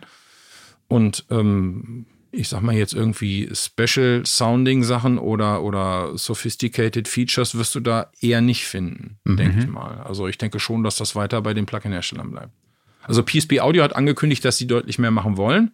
Mhm. Da gibt es auch ein anderes interessantes Tool, was du in so einen 714 zum Beispiel Kanalzug reinhängen kannst, um im Kanalzug, wenn da mal so, wenn du Mehrkanal, Hauptmikrofon zum Beispiel hattest, dass du da einzelne Signale in diesem Mehrkanalformat delayen und pegelmäßig einstellen und muten und soloen kannst. Das ist ein praktisches Tool. Mhm. Ist jetzt nicht irgendwo so der, der, der Klangshaper, aber kann manchmal ganz hilfreich sein für, für Anpassungen. Okay. Mhm. Äh, welche Verbreitungsformen gibt es denn und wo kann ich denn überhaupt Dolby Atmos hören? Äh, das, das ist sehr vielfältig. Wir haben äh, Wiedergabemöglichkeiten äh, erstmal über verschiedene Systeme. Das heißt, wir können über Lautsprecher hören. Das haben wir vorhin schon angesprochen. Hast du eben hier 10, 12, 16 diskrete Lautsprecher stehen. Es gibt das Thema sogenannte Upfiring Speaker. Wenn du vielleicht schon ein 5.1-System hast, dann gibt es Lautsprecher, die die Deckenreflexion nutzen, um von unten nach oben strahlend ein Signal für die Höhen nach oben zu geben, was dann runter reflektiert wird. Das erspart dir doch erheblich Installationsaufwand vor allen Dingen in Wohnzimmern eher gerne gesehen als vier Speaker unter der Decke. Mhm. Du hast Dann das im Vorgespräch so nett formuliert. Irgendwie ja, so. Woman Acceptance Factor habe ich vor Jahren mal über irgend sowas Technologisches in irgendeinem Computermagazin gelesen. Das fand ich sehr toll. Das fand ich, auch, fand ja. ich super. WAF. Für was darf im Wohnzimmer passieren und was nicht, ja. Ja. Nein, also das, das äh, sind die Möglichkeiten mit, mit Lautsprechern. Dann hast du die Option Soundbars. Das wird, äh, ist auch sehr interessant, das Thema. Das heißt, du hast unten eigentlich unterm, ich sag mal jetzt unterm Fernseher, weil es ja häufig die gleiche Position ist, einen breiten Riegel liegen mit, keine Ahnung, zwischen 10 bis 30 kleinen Speakern, die in verschiedene Richtungen abstrahlen, kommen auch mit einem Messmikrofon und die machen nicht nur oben, sondern auch Seite und hinten über Reflexion. Ähm, ist vom Installationsaufwand natürlich total easy. Steckst ein HDMI-Kabel vom Verstärker oder von deiner Audioquelle da rein und kannst 3D-Audio hören, sofern dein Raum das reflektiert, was du brauchst. Wenn da eine Seite komplett offen ist und die andere ist schallhart, ist das schwierig, aber in, in leitlich symmetrischen Räumen funktioniert das Verfahren erstaunlich gut. Und man kann darüber sehr, sehr gut tatsächlich auch, äh, auch so bewegte 3D-Sachen hören. Und dann gibt es Binauralisierung. Da haben wir vorhin schon mal kurz drüber gesprochen. Das ist die, die, der Versuch, oder ein Versuch ist, ist mehr als ein Versuch. Es wird das Signal, ähm, das 3D-Audiosignal wird so processed, ähm, als würde es um dich drumherum wiedergegeben werden und so kriegst du es auf Kopfhörer. Das heißt, man arbeitet damit so Modellen ab hier nach oben. Man simuliert also alles, was am menschlichen Körper beim Hören passiert. Reflexion und Verschattung und Abdeckung an Schulter, Kopf, Nase, äh, Ohrmuscheln. Und das ist ja überhaupt der Grund, warum wir Signal von vorn oder von hinten wahrnehmen können, weil wir wissen, wie sich Klänge verändern, wenn sie um uns herum passieren. Einfach, weil wir es gelernt haben von klein an. Und das wird da versucht zu simulieren. Darüber wird Binauralisierung realisiert, sodass also auch 3D-Audio sehr gut über Kopfhörer hörbar ist. Und momentan die meiste äh, Form des Musikkonsums von Atmos ist über Kopfhörer, mhm. über die Streaming-Portale. Das sind also die drei Möglichkeiten: Speaker, Soundbar, ähm, ähm, Kopfhörer und dann hast du natürlich Wiedergabemöglichkeiten im Kino. Du hast es bei dir zu Hause äh, irgendwie mit Speakern oder was auch immer. Du hast es unterwegs auf Mobilgeräten über Kopfhörer. Neuerdings in Autos. Die ersten Autohersteller äh, haben mit Dolby zusammengearbeitet und implementieren Dolby Atmos in Autos. Momentan vor allen Dingen in teuren Autos, aber das yes. wird sich sicherlich nach unten durcharbeiten. Also auch da, wo immer noch viel Musik konsumiert wird, nämlich im Auto, wird es die Möglichkeit geben, immer mehr und mehr Atmos zu hören. Hatten wir ja in einer akustisch vorgegebenen äh, Umgebung. Ne? Also mhm. der Autohersteller weiß, wie sein Auto akustisch mhm. sich verhält und kann das optimieren. Also das ist, ist sogar gar kein unspannendes Konzept, weil du eine ne, ne völlig definierte, klare Hörumgebung hast, auf die man ja, optimieren kann. Wir kamen ja schon in den Hörgenuss. Ne? Als Mhm, wir bei der ja. NAM-Show waren, saßen wir in einem Auto. Ich habe schon wieder den Hersteller vergessen. Lucid. Das war, Lucid war es? Okay. Von Lucid. Äh, Mhm, kann gut Dolby sein, ja. Atmos zu hören in dem Mhm, Auto. Es war aber auch gar nicht so günstig auf jeden Fall, das Auto. Nee. Ähm, aber wie, aber da, da gibt es ja auch unterschiedliche Hörpositionen. Also wie, wie wird das dann geregelt? Hast du da eine Ahnung? Das machen die Hersteller alle unterschiedlich. Also es kommt Okay. drauf an, äh, ähm, es gibt einige, die integrieren tatsächlich in jeden Sitz sozusagen zwei Speaker in die, in die Kopfstütze, damit du so ein bisschen Ach so. individu- Individuelles auf jedem Platz machen kannst. Ähm, wie man das machen will, dass vier Leute, die gleichzeitig im Auto sitzen, über das gleiche Speaker-Setup eigentlich alle was Unterschiedliches angeboten kriegen sollen, ist mir schleierhaft. Also es wird irgendwas geben, was so okay für alle funktioniert. Die meisten Autos sitzt einer drin. Das heißt also, ich würde es als erstes mal auf dem Fahrersitz optimieren ähm, und alles andere muss man gucken. Aber Ja. da gibt es viel, was passiert in der Forschung. Zusammen mit Dolby, auch, auch Sennheiser ist da sehr stark am Forschen gewesen. Ich weiß gar nicht, ob die da schon mit speziellen Autoherstellern zusammenarbeiten, aber ja, da passiert viel. Ich bin noch mal gespannt, ob man sich dann entscheiden muss, ob Dolby Atmos System möglich ist oder Schiebedach. ja, ja, ja, ja. Das ist, äh, das ist wahr, ja.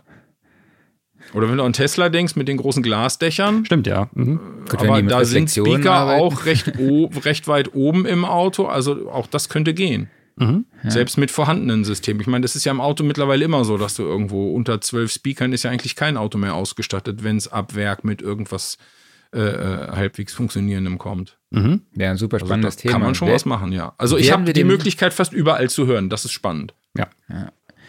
Ja, zu dem Thema Sound im, Au im Auto und um das Auto herum haben wir auch dieses Jahr noch einen Gast. Das finde ich ist sehr, sehr, sehr spannend, der da in der Sehr cool. Entwicklung mitarbeitet. Gibt es auch bald einen Sound Recording Artikel. Ähm, aber Harald, lass uns noch mal kurz durchgehen, welche physischen Medien unterstützen denn Dolby Atmos und Mhm. welche Streaming-Dienstleister bieten es an? Ja, also Dolby Atmos funktioniert physikalisch auf Blu-ray und auf Ultra HD Blu-ray. Da wird es als Dolby True HD Stream verpackt, der ja schon lange für, für die Blu-ray spezifiziert ist. Die DVD macht bei 5.1 bzw. 7.1 Schluss. Da geht ein normales DTS, da geht ein normales äh, Dolby Digital in, in verschiedene Geschmacksrichtungen und das war's. Also Blu-ray ist das Format der Wahl für, für Atmos Audio, sowohl bei Spielfilmen als auch äh, bei Musikproduktionen, als auch bei, ich sag jetzt mal, reinen Audio-Only-Produktionen, wo ich gar kein Bild habe. Da gibt es das Format Pure Audio Blu-ray und, und, und ähnliches, wo du wirklich ein reines Mehrkanal-Audiosignal auf der Blu-ray transportierst, so wie man es früher auf der SACD mit Surround gemacht hat. Die Streaming-Anbieter sind äh, Apple, äh, Amazon und Tidal, die direkt Atmos anbieten. Dieser kann meines Wissens momentan immer noch nur Sony 360. Spotify hat sich zum Thema Immersive immer noch nicht geoutet, was, wie, wo, wann, ob überhaupt. Aber ähm, über, über Tidal und über Amazon und über Apple geht da ganz viel und kommt da ganz viel. Und wenn du einen Apple-Account hast, also einen Apple Music äh, abonniert hast und du hast ein Apple Device und Hörer dazu, die Atmos unterstützen, dann kriegst du automatisch auch, solange bis du es irgendwann selber ausschaltest, auch immer erstmal Atmos angeboten zu hören, wenn es denn Atmos gibt von dem File, was vorliegt oder von dem Track, der vorliegt. Das heißt also, darüber wird auch extrem viel Atmos unterwegs konsumiert. Vielleicht sogar zum Großteil unwissentlich, aber es passiert. Jo, dann äh, würde ich sagen, abschließend begeben wir uns nochmal so ins Mixing rein. Also überhaupt so, wie, wie arbeite ich denn in Dolby Atmos? Äh, wie bereite ich meinen Mix darauf vor? Ähm, jetzt mal vielleicht überhaupt so, so als Einleitung gab es eine Frage von Bad Behavior. Äh, er fragt, mich würde interessieren, welche Änderungen sich im Workflow ergeben, wenn man in Dolby Atmos arbeitet. Ähm, häufig ist es bisher noch so gewesen, dass derjenige, der ähm, produziert und die Stereomischung gemacht hat, nicht zwingend derjenige ist, der auch die Atmos-Mischung macht. Das heißt, an irgendeiner Stelle muss man ähm, irgendwelche Daten weitergeben, mit denen jemand anders weitermischen kann.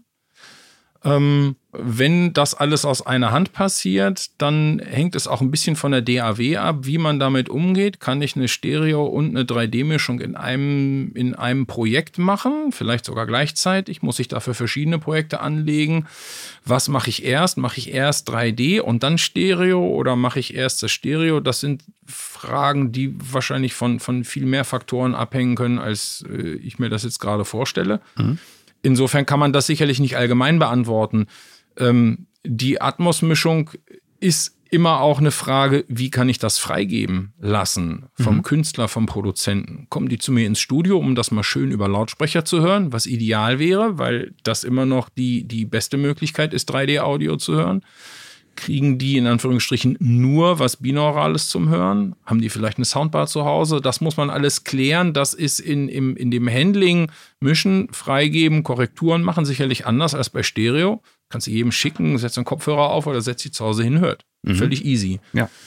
Ähm, im, Im Workflow musst du natürlich ansonsten auch gucken, wenn man wieder zum Beispiel auf die Frage mit Reverbs geht, mhm. bleibe ich bei bestimmten Signalen bei Stereo-Reverbs, äh, die ich einfach auch so weiter im, im Atmos dann nutze, weil sie auf einem speziellen Instrument liegen, was ich dann vielleicht anders positioniere als in Stereo und dann nehme ich den Reverb halt mit. Mhm. Aber bleibt das vielleicht ein Stereo-Reverb oder aber ähm, entscheide ich mich wenigstens zusätzlich auch ähm, echte 3D-Reverbs zu nutzen?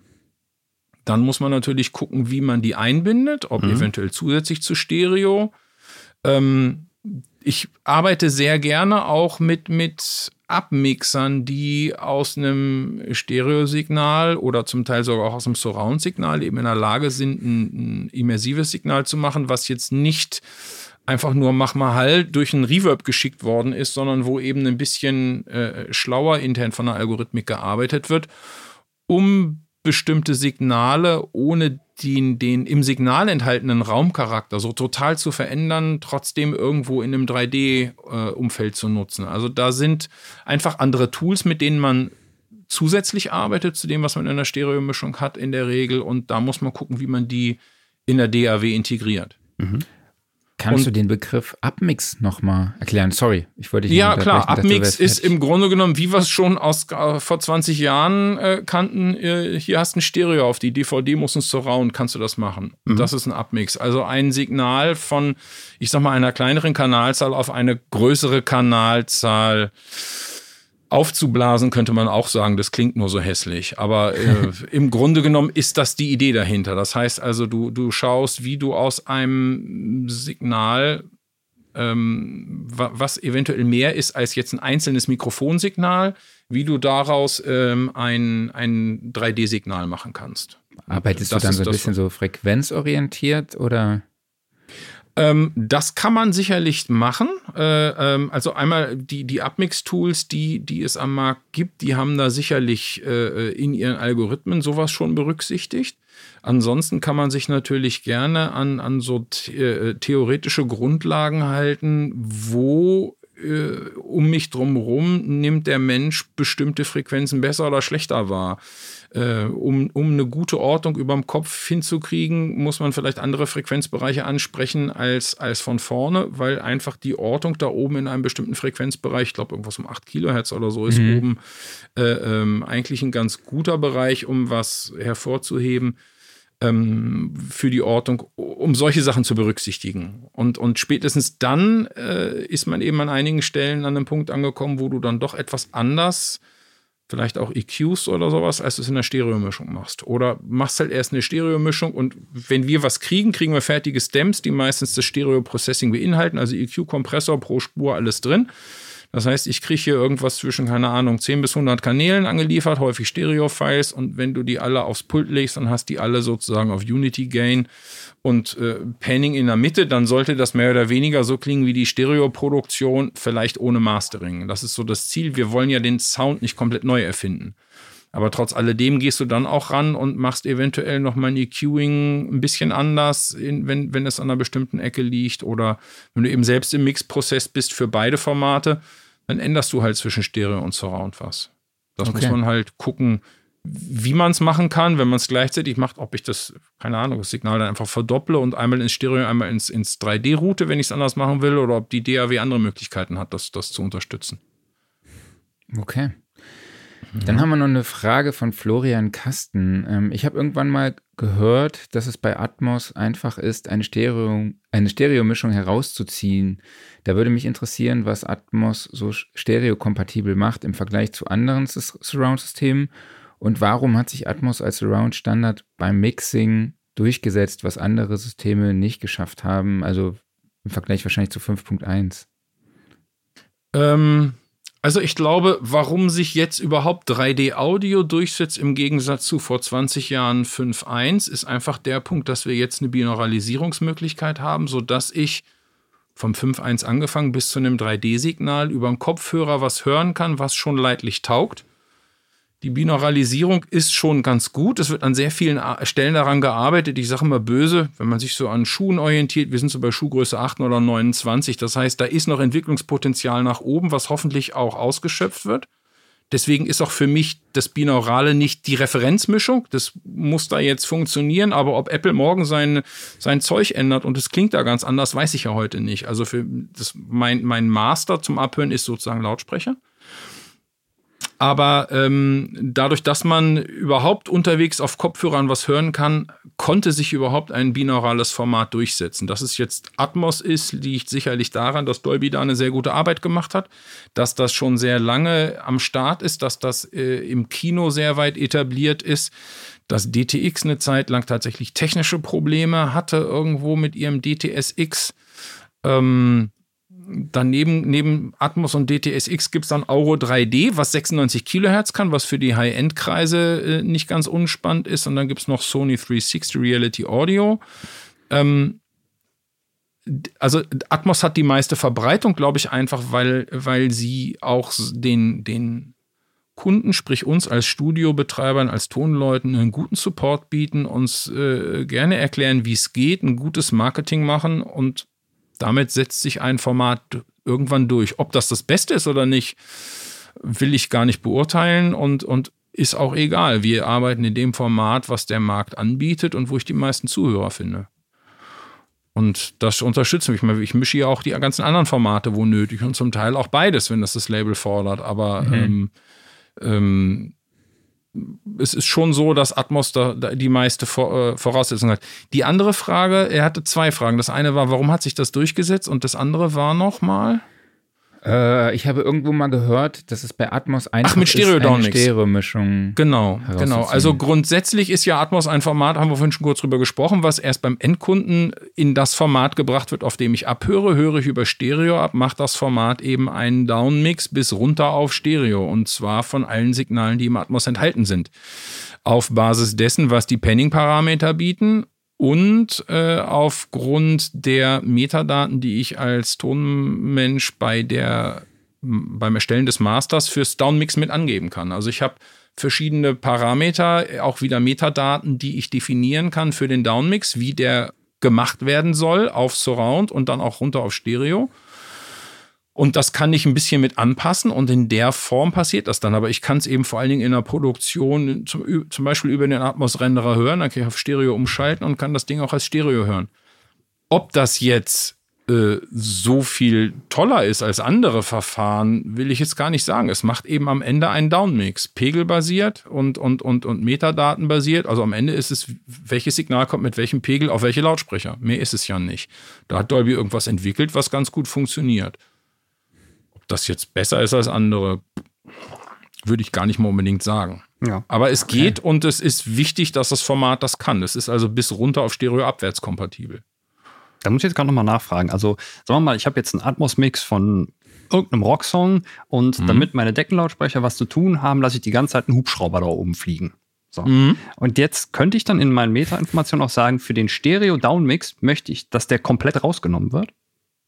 Nee, du kannst es nicht für ein einzelnes Signal sagen, sondern du sagst es leider nur für das gesamte Atmos-Signal, gibst du Informationen okay. ähm, für, die, für, für ein Pegel-Offset der Höhenkanäle und für ein Pegel-Offset der hinteren Kanäle. Das heißt also, ganz rausschmeißen geht dabei irgendwie nicht. Mhm. Du kannst es nur versuchen, im Downmix möglichst weit zu unterdrücken. Mhm. Okay, alles klar. Du, du hast eben das ADM-File angesprochen. Mhm. Oder ja. ADM. Ist das das ADM, ist das genau. die Datei? Ja, in der die Metadaten abgespeichert werden, also genau solche Informationen? Das ist das eigentliche Masterformat des Atmos-Streams. ADM war, ist eigentlich ne, ein ne, offenes Format, wo die BBC dran mitentwickelt hat. Audio Description Model heißt das abgekürzt und hat nichts mit dem ADM zu tun, was Apple als Stereo-Master mittlerweile kriegen will.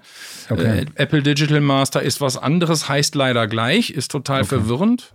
Äh, aber dieses ADM ist, ist ähm, im Grunde genommen ein PCM-Audiosignal in 48 Kilohertz 24 Bit, maximal 128 Channels. Seit neuestem kann es sogar auch 96 Kilohertz, wo zusätzlich Metadaten drinstecken. Also das ist wie, wie ein Broadcast-Wave-Format, wo eben irgendwelche weiteren Metadaten drinstecken. Zum Beispiel mit welcher DAW hast du das Ding geschrieben. Da hast also dein, dein Päckchen Audio in der Hülle WAV. Das hat auch die Dateiendung WAV, wie ein normales äh, Wave-File auch. Und es sind eben zusätzlich zu den 128 maximalen Audiospuren Metadaten drin. Und die ähm, enthalten auf der einen Seite die Spuren pro Objekt und auch die Informationen ähm, für zum Beispiel Downmix-Geschichten. Wunderbar. Das ADM ist auch das, was ich am Ende im Grunde genommen als Master an die Labels abliefere oder sowas. Und alles, was die daraus dann für Streaming an Encodes brauchen, wird dort oder bei den Streaming-Diensten direkt gemacht. Das mhm. ist eigentlich so momentan die, die, die Arbeitsweise. Super. Dann haben wir noch eine Frage von Chrissy Weires, Kollegin von uns. Ganz liebe Grüße gehen raus. Bei Stereo-Mixes ist es ja immer wichtig, dass der zur Not auch Mono klingt. Sind alle Dolby Atmos-Mixes auch in Stereo anhörbar? Haben wir schon geklärt jetzt. Nur mhm. halt ähm, nicht so gut, schreibt sie noch dazu, aber im Endeffekt ist es, glaube ich, schon gut funktionieren. Mhm. Ne? Mhm. Aber mhm. Äh, ja, wie, wie ist das mit der Monokompatibilität denn überhaupt? Da hatten wir schon im Vorgespräch mal kurz drüber gesprochen. Also Monokompatibilität habe ich jetzt, ich persönlich bisher bei meinen Mixes so in der Form nicht exzessiv kontrolliert. Ich äh, bin auch tatsächlich überfragt, ob ich bis auf ein Mono runtermischen kann, also downmixen kann im Atmos-Renner. Das müsste ich selber mal gucken. Ich glaube, das hört bei Stereo auf, ich weiß es aber nicht genau. David, verzeih mir, ich werde es nachlesen. ähm, aber ähm, es ist schon so, dass du zumindest aufpasst, was bei den Downmixen passiert. Mhm. Und ich habe Anforderungen schon hier gehabt für, für eine, für eine ähm, Opernmischung in Atmos, die eben für auch für TV gedacht war, wo man schon beim 5.1 zum Stereo ganz konkrete Vorgaben hat, dass eigentlich der 5.1 Downmix auf Stereo identisch sein soll mit dem Stereo-Mix, den es gibt. Das heißt, dafür habe ich ganz spezielle äh, ähm, Signale bekommen mit bestimmten Angaben, wie die zu verarbeiten sind. Und dann muss ich halt schauen, dass am Ende beim 5.1-Mix das rauskommt, was äh, in dem eigentlichen 5.1 Standardmischung drin ist, um daraus eben auch ein passendes Stereo zu kriegen. Das gibt es. Es ist bei den Streaming-Anbietern so, dass ein Atmos immer nur zusätzlich zu einem Stereo existiert. Das heißt, wenn ich ein Gerät habe, was kein Atmos kann, dann wirst du dort von den Streaming-Anbietern immer das Stereosignal angeboten kriegen. Das darf okay. und wird natürlich auch häufig anders klingen. Also es ist nicht zwingend Voraussetzung, dass der Downmix aus dem Atmos identisch sein muss. Viel interessanter ist die Frage, dass eben die binaurale Version davon über Kopfhörer gut funktioniert. Wenn ich halt mhm. halt Stereo hören will, soll ich Stereo nehmen. Also da unbedingt jetzt den Atmos-Stream für zu nehmen, geht natürlich, aber ist, glaube ich, nicht der, nicht der eigentlich präferierte Weg. Und auch mhm. wenn wir Blu-rays machen oder so mit Atmos drauf, ist da immer auch eine Stereomischung drauf mhm. zur Auswahl. Ähm, wie sieht es mit der Lautheit aus? Du hast eben gesagt, ähm, da gibt es Anforderungen. Wie ja, es gibt Vorgaben, dass die, die Lautheit eines Atmos-Tracks darf über den einzelnen Track gemessen nicht größer sein als minus 18 LUFS und darf äh, die minus 1 dB True Peak nicht übersteigen. Das mhm. heißt, wir sind um einige dB leiser, als es die Vorgaben mhm. für die Stereo ähm, Streaming-Portale ist. Das heißt also, wir müssen etwas leiser mischen, haben dafür den großen Vorteil, dass wir mehr Dynamik nutzen können. Ja. Weil wir trotzdem auf die minus 1 dB True Peak sind. Und das finden viele Tonschaffende eigentlich super, dass man darüber so ein bisschen aus diesem Kompressionswahn eigentlich rauskommt und, und wieder mehr Dynamik fahren kann. Gemessen, das ist wichtig zu wissen und zu verstehen, gemessen wird die Lautheit auf einem 5.1 Downmix des Atmos-Signals. Das heißt, sollte ich ganz am Ende meiner Produktion, wenn eigentlich mein Pegel schon steht, auf die Idee kommen, die Downmix-Parameter zu messen, dann muss ich die Lautheit nochmal kontrollieren. Die kann sich nämlich durch die Downmix-Parameter ändern. Mhm. Also das sind Sachen, da muss man auf aufpassen, aber die Vorgabe gibt es und ich mache es meistens so, wenn wir ein Album mischen mit einzelnen Tracks, dann äh, check ich vorher die Lautheit der einzelnen Stereo-Tracks, wie die sich unterscheiden und versuche auch das dann mit den verschiedenen Tracks in der Atmos-Mischung in etwa zu erreichen, dass also die, die, die Binnendynamik des Albums zwischen den Songs im Atmos und im Stereo ähnlich ist Dadurch, dass du mit insgesamt einer größeren Dynamik mischt, wirst du immer beim direkten Umschalten zwischen Stereo und Atmos mal dies oder mal jenes lauter haben. Das wirst du auch nicht komplett unterbinden können. Und diese Messung zum Beispiel macht dieser Atmos-Renderer auch mit. Mhm. Und wie weit das jetzt in den DAWs integriert ist, das müsste man tatsächlich mal gucken. Das muss man dann wirklich schauen, weil das ein wichtiger Punkt ist und das kriegt man auch von den Labels zurück und dann sagen sie, pass mal auf, dein Pegel passt nicht oder die mhm. Lautheit passt nicht, da musst du nochmal ran. Dann haben wir noch eine Frage von Heiko. Äh, er schreibt, mich interessiert die künstlerische Diskussion. Wo macht Atmos künstlerisch wirklich Sinn? Bei Schiller sicherlich, bestimmt auch bei Yellow etc., aber auch bei Jazz oder manchen Rockstilen. Beispiel Songs for the Deaf von Queens of the Stone Age. Absichtlich extrem trocken gemischt und er schreibt weiter, und wie geht man mit der Erwartungshaltung der Hörer um, die unbedingt den Effekt von Atmos hören möchten, unabhängig davon, wo viel davon angebracht ist oder nicht. Äh, das war ein Thema, was sehr mhm. kontrovers diskutiert wurde. Es gab ein anderes, was ich gleich noch anspreche, aber mhm. genau, das war so ein Thema. Das, das ist eine sehr, sehr gute und sehr interessante Frage, weil man sich diese, diese ästhetischen Fragen natürlich stellen muss. Grundsätzlich würde ich behaupten, du kannst eigentlich jede Form von Musik auch in Atmos mischen. Ähm, es heißt natürlich nicht, dass ich bei jeder Musik pausenlos irgendwelches Geblubber und Gepuste um dich drum schiebe im, im, im Panning. Also äh, Atmos heißt nicht automatisch, es muss sich was bewegen klassische Produktion, klassische Musik in Atmos ist meistens eben wirklich, dass man versucht, das Orchester oder einen einzelnen Solisten in einem tollen Raum noch besser rüberzubringen als nur über Stereo. Und dann habe ich ein, habe ich, manchmal ist das einfach auch nur eine 714-Mischung. Das ist dann kanalbasiert, fertig aus, aber sie ist eben in 3D trotzdem äh, toller, als sie in Stereo ist, weil man den Raum besser rum rüberkriegt. Also da fängt es an, dass es total Sinn macht. Ähm, ich finde auch, natürlich so elektronische Musik bietet sich an. Und ja. Schiller ist ja sogar jemand, der selbst bei seinen Live-Konzerten zum Teil schon wenigstens eine 4.0-Systeme genutzt hat, um äh, äh, im Kreis, um das Publikum Signale live fahren zu können. Also das mhm. kennt sein Publikum und erwartet das vielleicht auch.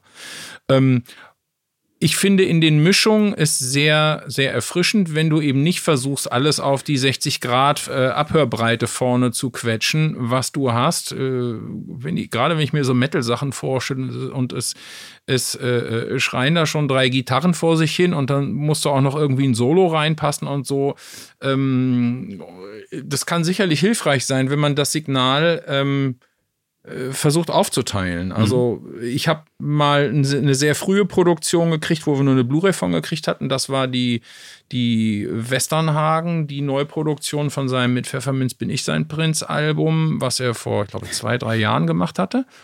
Das ist komplett neu produziert worden. Da gab es eine, eine, eine Atmos-Mischung von Dieter Krauthausen, den ihr ja auch schon im, mhm. im Podcast hattet, zu. Mhm. Ähm, die basiert auf der Studioproduktion. Also ich habe die Stereomischung von dem Ding drei, vier Mal gehört, äh, bis dann die Entscheidung getroffen wurde, es gibt doch ein Atmos für die Blu-ray. Und dann kriegte ich das Atmos und dann habe ich hier gesessen und habe gesagt, hm, jetzt muss ich nochmal im Stereo hören, das höre ich hier zum ersten Mal. Also alleine diese Möglichkeit, Sachen hörbar zu machen, die in einer Stereomischung, obwohl sie da sind, nicht so präsent sind, sind wahnsinnig interessant. Mhm. Äh, und da hat sich nicht viel bewegt. Wenn sich da überhaupt was bewegt hat, da kommt dann eben halt mal so eine Orgel nicht von vorne, sondern sie kommt eben von hinten oben und mhm. hüllt dich so ein bisschen ein. Und so, so ein paar Begleitakkorde auf einer akustischen Gitarre können vielleicht von hinten kommen. Vocals bleiben gerne vorne. Also, dass sich plötzlich die, die Lead-Vocals von hinten anbrüllen oder von oben, muss dann schon irgendwo inhaltlich passen, ist aber sicherlich nicht die Regel. Und auch okay. eine Bassdrum und so würde ich mittig lassen. Aber du hast schon viele Möglichkeiten, da äh, zumindest spannende Klangbilder aufzubauen. Und momentan gibt es halt auch noch nicht sowas wie eine Tonmeisterpolizei, die sagt, du, du, das darfst du aber nicht. Also ich finde, man muss da mit, vor allen Dingen mit den Künstlern äh, ähm, gucken, ob die das auch cool finden, was du vielleicht selber cool findest. Mit Schiller hatte ich das tatsächlich, er war dann hier, wir haben hier äh, zusammen gesessen und, und dann habe ich, was hältst du denn hiervon? Findest du das gut? Ich würde das vielleicht so und so machen und einige Sachen fand er super, andere Sachen ist mir ein bisschen too much oder so. Also da kann sich auch eine interessante äh, ähm, ähm, gegenseitige Zusammenarbeit ergeben. Und ich glaube, es ist wichtig für einen, für einen schreibenden Künstler auch das mal gehört zu haben, weil er zumindest sagte, er wird sicherlich Songs, die er neu schreibt, vielleicht anders schreiben, weil er weiß, was in 3D-Audio geht. Mhm. Das fand ich eine sehr interessante Aussage. Also mhm. es beeinflusst einen schon. Und es gibt auch Jazzaufnahmen mit, mit Klavier, Bass, Schlagzeug. Dann sitzt das Schlagzeug hinten, Klavier vorne, Bass hinterm Klavier. Und das ist schon cool. Also äh, hängt immer davon ab, wie man es macht. Kann auch trocken, ganz trocken kann Atmos toll sein, weil du es einfach besser verteilen kannst. Mhm. Weil es besser durchhörbar wird. Ähm, was ich echt sehr interessant finde, ist die Frage nach der Erwartungshaltung der Hörer. Ne, Klaus, wie sieht das bei dir aus? Ich weiß, wir waren damals im Kino, ne, bei mhm. Top Gun, da war so ein riesiges Dolby, ich weiß nicht mehr genau, was es war, Atmos mit, keine Ahnung, gefühlt 65 Lautsprechern. Ja. Äh, wir saßen dann noch auf diesen beweglichen äh, Sesseln, mhm. waren also quasi im Flieger mit Tom Cruise zusammen. Ähm, aber wie ist das bei dir? Also, wenn ich tatsächlich so ein Dolby Atmos Mix dann höre, dann erwarte ich da auch echt irgendwie so, dass irgendwas um mich rumfliegt und ja, so. Exakt, ist bei mir genauso. Also, vielleicht bin ich auch ein bisschen geil auf Effekthascherei, aber ja. ich muss auch sagen, als wir da in dem Auto saßen und halt die Stimmt. verschiedenen Mixes gehört haben, war ich ein bisschen underwhelmed. Vielleicht lag es auch daran, weil es halt äh, größtenteils einfach Abmixes waren, ne? und vielleicht auch Musik, wo man ein bisschen konservativ nee, teilweise gewesen ist. Also ich glaube jetzt Fleetwood Mac, wo alles um dich rumfliegt und irgendwas explodiert im Hintergrund, weiß ich nicht. Aber trotzdem, irgendwie denke ich mir, wenn es geht, warum dann nicht auch mal ein bisschen aufdrehen? Und äh, Harald, wie du jetzt gerade schon sagst, elektronische Musik bietet sich natürlich super an dafür. Ne? Ja. Also ich, ich ja. denke jetzt auch gerade jetzt zum Beispiel irgendwie so eine, so eine treibende Psytrance-Produktion, wo du so ganz viele kleine Fragmente hast, die immer um dich herum blubbern mhm. und aufpoppen. Das kann ich mir super gut vorstellen. Ja, ja, oder so, so, also es gibt so viele Produktionen ja mittlerweile in Atmos, also auch so aus dem, aus dem Dance-Bereich. So, mhm. da sind ja so viele kleine, äh, ich sag genau. mal, fitzelige Signale, die mhm. da passieren. Natürlich dürfen die sich auch mal bewegen. Mhm. Ich finde nicht, dass Atmos unbedingt impli implizieren muss, da bewegt sich was um mich drumherum. Und vielleicht bewegt sich was und du nimmst es eigentlich gar nicht als Bewegung wahr. Das ist cool. Manchmal kommt die große Enttäuschung, wenn du auf Stereo zurückschaltest. Und mhm. zwar die Enttäuschung über das Stereo. Und dann merkst du, boah, wie geil ist Atmos eigentlich, obwohl sich nichts bewegt. Ja. Ähm, aber natürlich ist, äh, also Bewegung ist immer so mit dem Finger aufs Auge. Ähm, mhm. Wenn du es jetzt nicht merkst, dann von mir aus bleibt bei Stereo so in etwa. Aber eigentlich muss für mich Atmos nicht ausschließlich und nicht immer unbedingt Bewegung enthalten. Es gibt aber Sachen, wo man das machen kann. Also ich finde viel interessanter, dass sich so ein Song in so einem Feld eventuell aufbaut. Ich hatte eine, ich glaube, es war ein Alvaro Soler-Track, den ich gemischt hatte, der fing ganz klein im, im, im Intro und in der Strophe an. Eine, ein Vocal sozusagen und ein bisschen Instrument dazu und von Refrain zu Refrain wurde eigentlich der Refrain voller mit mehr Backing Vocals, mit anderen mhm. Sachen.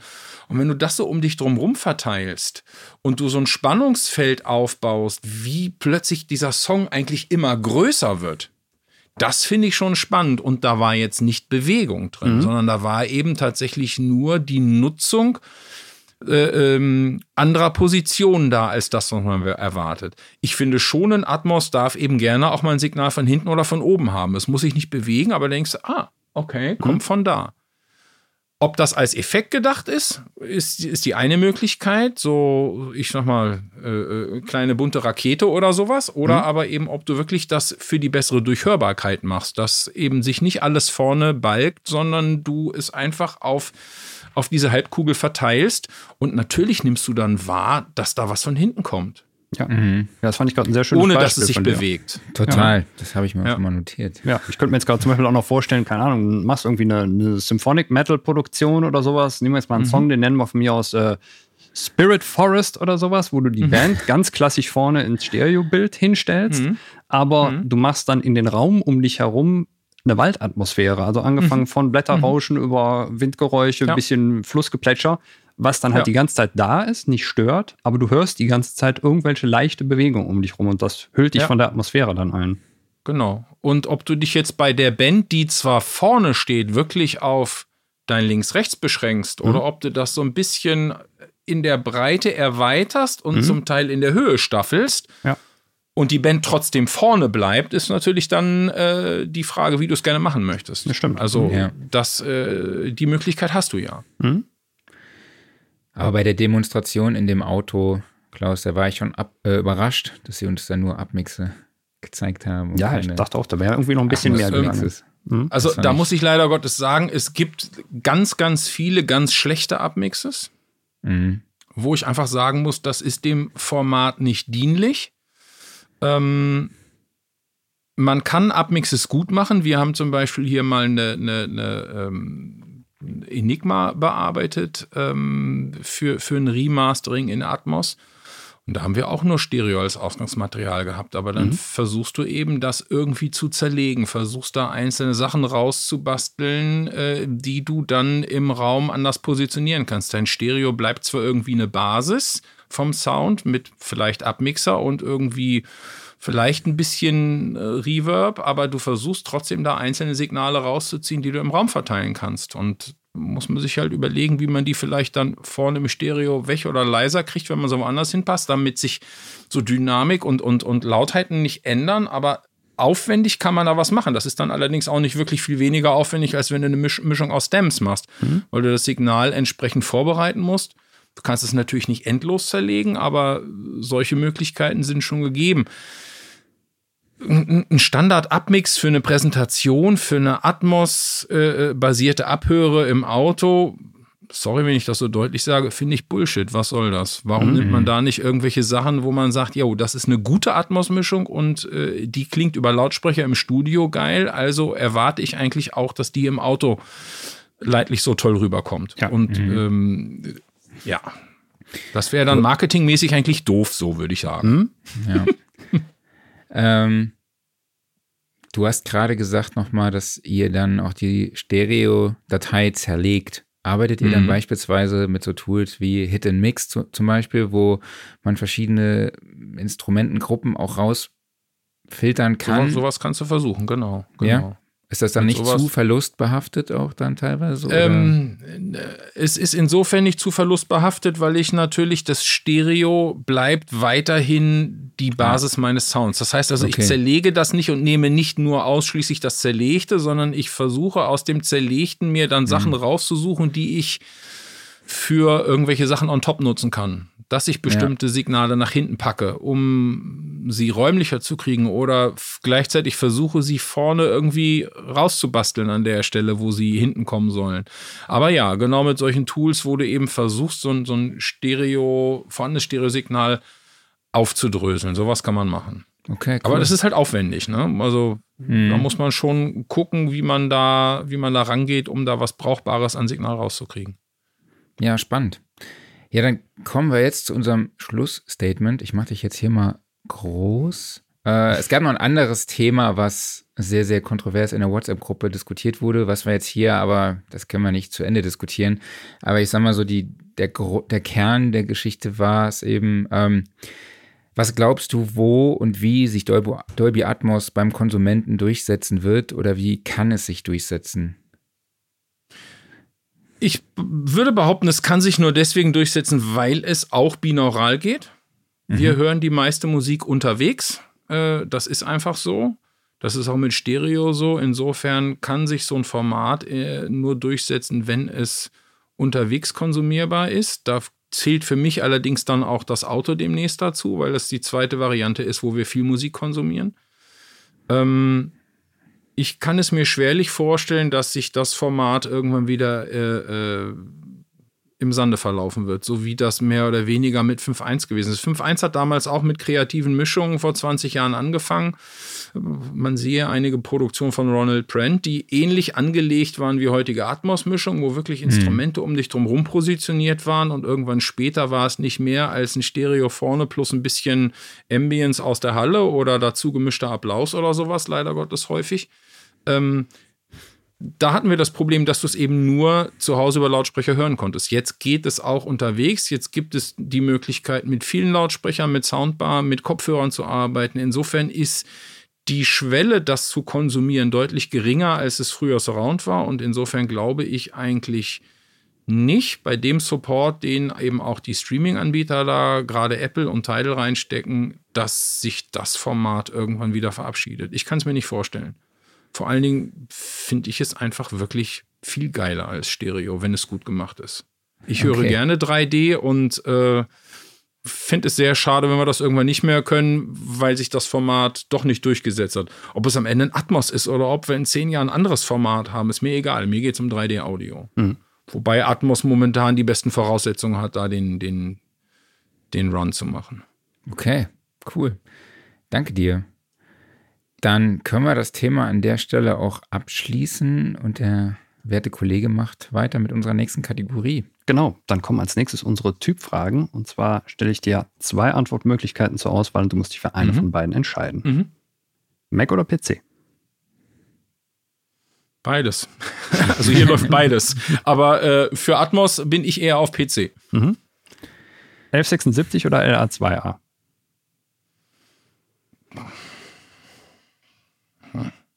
Hm, je nachdem. Also würde ich jetzt keinen von beiden präferieren. Mhm. Analog oder digital? Ich mache Atmos nur digital, weil mhm. es analog wahnsinnig schwierig aufwendig ist. Ähm, aber ich habe Stems gekriegt, die eben ausschließlich über Analogmischungen entstanden sind und deswegen zum Beispiel weniger umfangreich sind, als es vielleicht sind, wenn du nur aus der DAW exportierst. Mhm. Also insofern hat analog auf alle Fälle seine Begründung und seine Berechtigung. Mhm. Dann die alles entscheidende Frage. Mal gucken, ob die bei Atmos anders gehandhabt wird als bei Stereo. Kommt der EQ vor oder hinter den Kompressor? Ich habe ihn auf der Summe meistens davor, in den mhm. einzelnen Spuren, so wie du es in der Stereomischung auch machst. Mhm. Also da ändert sich nicht zwingend was. Da ist die Frage, was du erreichen willst. Mhm. 44,1 Kilohertz oder 48 Kilohertz? 48 mhm. weil Atmos in 44.1 nicht definiert ist. Es geht mittlerweile 96 Kilohertz, was äh, in einigen Bereichen sehr gern genutzt wird, weil man auch die High-End-Kunden ansprechen kann. U47 oder U87? Hm, wenn ich könnte, ein U47. Zum Benutzen oder als Altersvorsorge? Ähm, naja, haben ist besser als brauchen, mhm. aber äh, gerne auch als Altersvorsorge. Aber ich würde es natürlich viel lieber benutzen. Vinyl oder CD? Ähm, beides tatsächlich. Hier mhm. steht noch ein Plattenspieler, ein schöner Lin. Ich war früher großer Vinyl-Fan, bin es eigentlich immer noch. Ähm, ja, auf beiden geht kein Atmos, das ist schade. Stimmt. Früh raus oder spät ins Bett? Äh, früh raus und spät ins Bett. Okay. Meine Frau ist Lehrerin, insofern sind wir früh raus und mhm. ähm, es dauert dann manchmal sehr lange. Das kennen, glaube ich, viele in der Branche. Und abschließend Wein oder Whisky? Oh, äh, beides. Mhm. Äh, unbedingt beides. Mhm. Großer Weinfan und seit ein paar Jahren großer Whisky-Fan, ja. Okay, was ist dein Favorite? Hast du ein ähm, wir sind sehr große Freunde von, also ich und meine Frau beide, von, von Eiler Whiskys, also gerne die rauchig kräftige Sorte. Ähm, aber es gibt so viel, da, man, man, kann nicht einen Favorite haben. Also eine Brennerei als Favorite ist, ist, ist Frevel. Okay. Da gibt es zu viele. Und beim Wein gerne rot, gerne italienisch oder Übersee. Weniger französisch, weniger deutsch.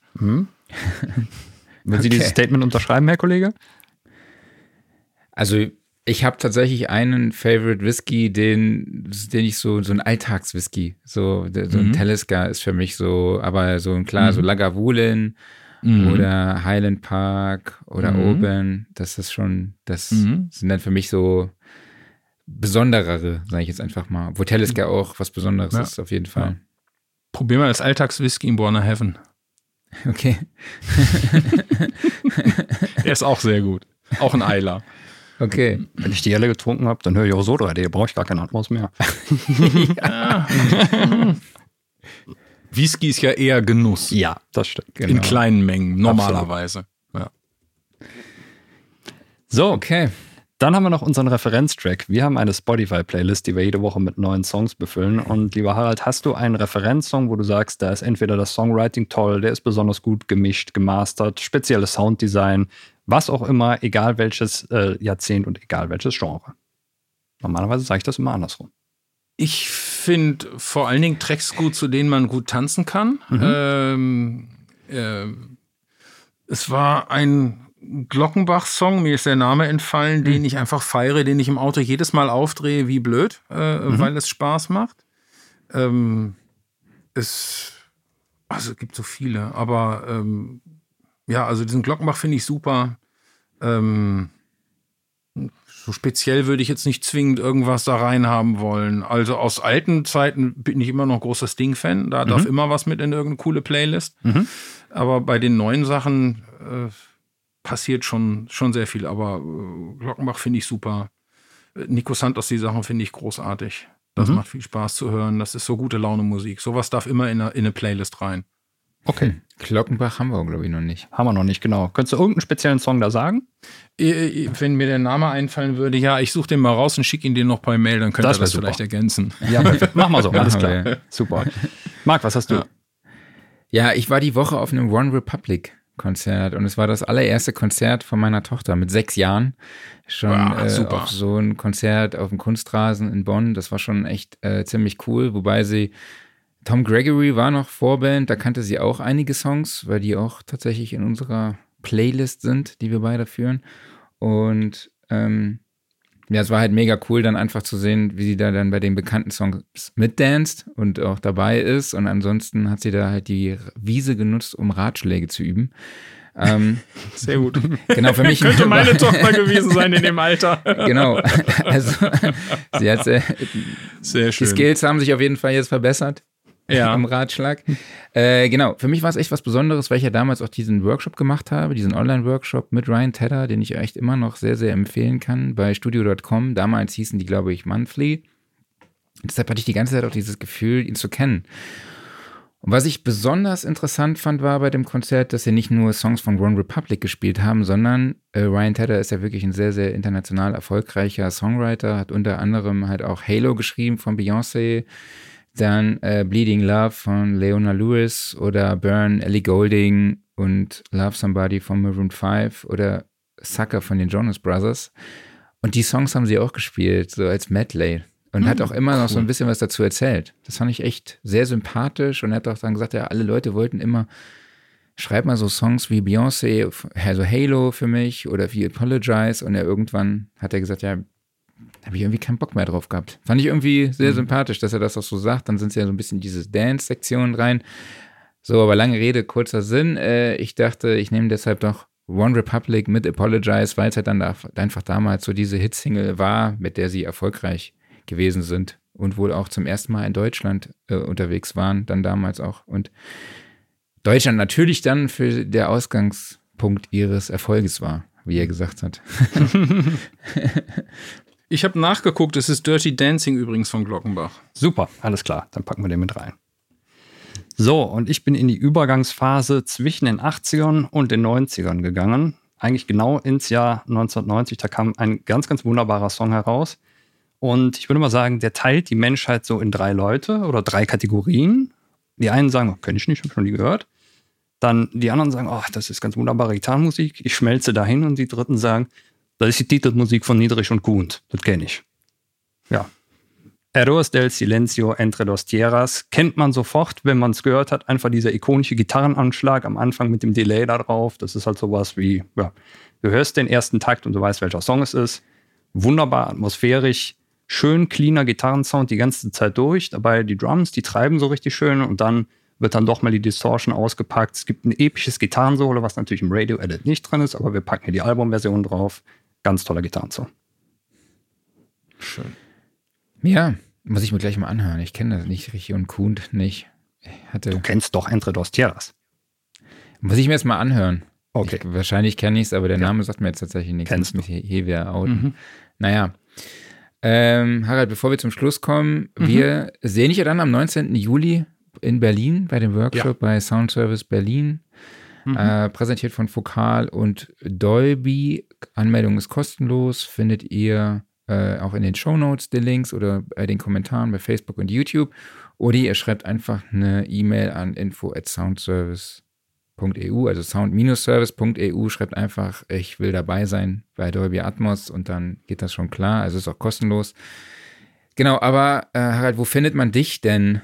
Über Social Media oder online? Man findet eine ziemlich alte Webseite von mir momentan noch im Internet unter pmp.info, Platin Media Productions. Äh, die wird gerade neu in den nächsten Wochen und äh, ansonsten findet man mich theoretisch auf LinkedIn oder auf Xing, aber in Social Media, Facebook etc. bin ich bisher nicht vertreten. Okay. Aus historischen Gründen. ja. Ja, ich habe euch ja vorgewarnt, äh, es könnte eine Extended Version heute werden. Mhm. Genauso ist es auch gekommen. Jawohl. Aber äh, vielen, vielen lieben Dank, Harald, dass du dir die Zeit genommen hast. Ich finde, wir sind da sehr, sehr, sehr intensiv auch auf Details äh, eingegangen und ich hoffe, dass ihr da draußen auch was mitgenommen habt. Also ich habe das Gefühl, ich bin wieder ein bisschen schlauer geworden ja. durch diese, weil ich glaube, da gibt es sehr, sehr viele Missverständnisse. Mhm. Und immer noch ein paar Unkleinheiten und ich hoffe, die haben. Es ist ein sehr komplexes Format und man muss genau. sich um, um so ein paar technische Sachen eben Gedanken machen. Man kann sich nicht einfach hinsetzen und ich mache mal, sondern man muss schon ein bisschen vorher überlegen und äh, insofern sind solche ich sage es mal so, Basisinfo-Sachen können doch sehr stark ausarten, ja, mhm. wie wir gesehen haben. Stimmt. Absolut. Aber ich wollte dem Wunsch der Hörer auch mhm. mal nachkommen und äh, die wollen ja immer so viele lange Gespräche, von daher. Mhm. okay, dann nochmal vielen, vielen lieben Dank an dich. Sehr gerne. Ähm, ich hoffe, wir sehen uns dann in Berlin und ja. Bis Mit dahin. So machen wir bis dahin. Vielen Dank, Harald. Mach's ciao, gut, ciao. Ja. Mach's gut. Tschüss. Tschüss.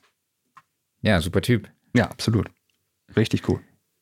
Aber ich, äh, wir sind heute echt mal in die Tiefe gegangen, ne? Ja, ja, aber es ist genau wie er sagt. Ich meine, es ist ein komplexes Format und äh, trotzdem kannst du das halt jetzt in der Zeit auch nur so oberflächlich anreißen. Ne? Und da gibt es dann noch so viel, was man beachten muss. Aber ich glaube, es ist auch einfach was, was, wenn man sich da mal reindenkt, dann ist es gar nicht so schwer, da den Einstieg zu finden, weil es halt mittlerweile viele DAWs unterstützen. Im Endeffekt, ich glaube, das größte Problem am Anfang sind wahrscheinlich einfach noch, dass man ein paar Speaker braucht. Aber dann kannst du ja. eigentlich in der Regel schon loslegen, zumindest nicht nur ein bisschen Basic-Kram, ne? Nee, nee. Also ich meine, man kann sich ja auch theoretisch einfach mal irgendwie ein paar verschiedene Speaker halt zusammensammeln mhm. und da mal aufstellen, ne? Das ist ja auch noch nicht schlimm. Es geht ja einfach nur mal darum, es auszuprobieren. Ähm, ja, machen wir weiter. Gebrauchtwarenmarkt. Es war die Woche viel in der WhatsApp-Gruppe los, ne? Mhm. Neben den ganzen Dolby Atmos Fragen wurden auch sehr viel, wurde sehr viel Ware angeboten, unter anderem im Beringer Poly Mhm. Gibt es aktuell auch bei äh, eBay Kleinanzeigen. Link packe ich euch in die Show Notes oder in Focusrite Claret 2 oder halt auch UA, UAD Satellite. Mhm. Zwei Satellite. Ich glaube noch, noch mit Firewire, ne? Das weiß ich gar nicht. Kann sein, ja. Ja, also müsst ihr von mhm. Erik Richter, müsst ihr mal reingucken in die WhatsApp-Gruppe. Also ja. da gibt es viele spannende Sachen günstig oder preiswert, sagt man ja, ne? Genau. Vielleicht auch ein etwas direkterer Kontakt als jetzt beispielsweise bei Kleinanzeigen oder sonst irgendwo. Ist doch schön. Genau. Ja. Den Link zur WhatsApp-Gruppe findet ihr natürlich in den Show Notes. Mhm. Ähm, kommen wir zum Aufreger der Woche. Hast mhm. du was mitgebracht? Nee, ich habe äh, einfach momentan so viel zu tun, da kann ich mich gar nicht groß aufregen. Ja.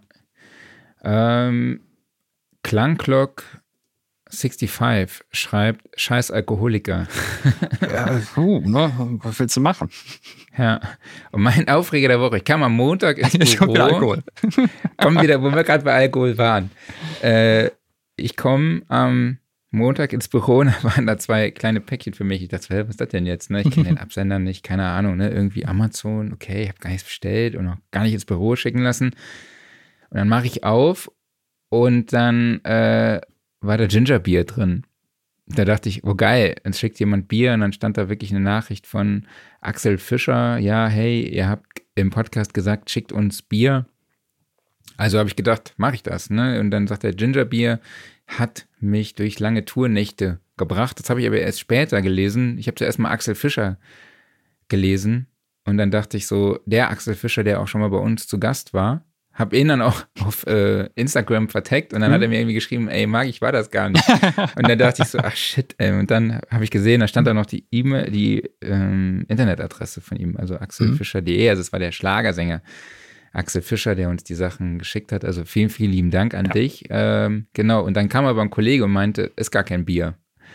Gingerbier ist alkoholfrei und ist eigentlich wie so eine Art Limo. Also auch gut. Auch wieder schlauer geworden. Ja. wieder was gelernt. Aber vielen, vielen lieben Dank. Also, aber schickt uns gerne weiterhin weiter Bier. Ja, kann man bestimmt auch mit Whisky mixen, oder? genau. Oder auf was ich auch stehe, hey, ohne Witz, ich finde diese, es klingt ekelhaft, aber diese Gin Tonic Dosen, ne, so von Gordons. Also, ich Kann man machen, auf jeden Fall. gut. Also, gibt es ja. auch von Bombay mittlerweile. Also, vor allem von Gordons finde ich leider echt gut, muss ich sagen. Also, ich stehe ja auch auf diese Cola-Dosen, ne? auf diese mhm. eine kalte Cola aus einer Dose ist einfach das Geilste. Also das ist auch zum Beispiel so ein Gin Tonic aus der Dose. Ja, so interessant, wenn man zum Beispiel mal in Lidl geht oder sowas, da gibt es so diese Regale, weißt wo jede Woche irgendein neuer, anderer Alkohol in der Dose drin ist. Und das sieht immer abgefahren aus. Und manchmal muss ich einfach kaufen, weil die Dose halt so doof aussieht. Ne? Und Getränk ist dann geil. halt. Äh, ja, es, es, kommt halt drauf an. Also es gibt ja doof, doof und doof geil, ne? Ähm, also, es musste ich halt einfach nur ansprechen. Ne? Und manchmal ist halt auch das Getränk eher doof und manchmal ist es auch eher geil. Äh, man kriegt es dann nie wieder, weil, ja, keine Ahnung, was das dann war, aber da kommen schon mal spannende Sachen bei rum. Geil.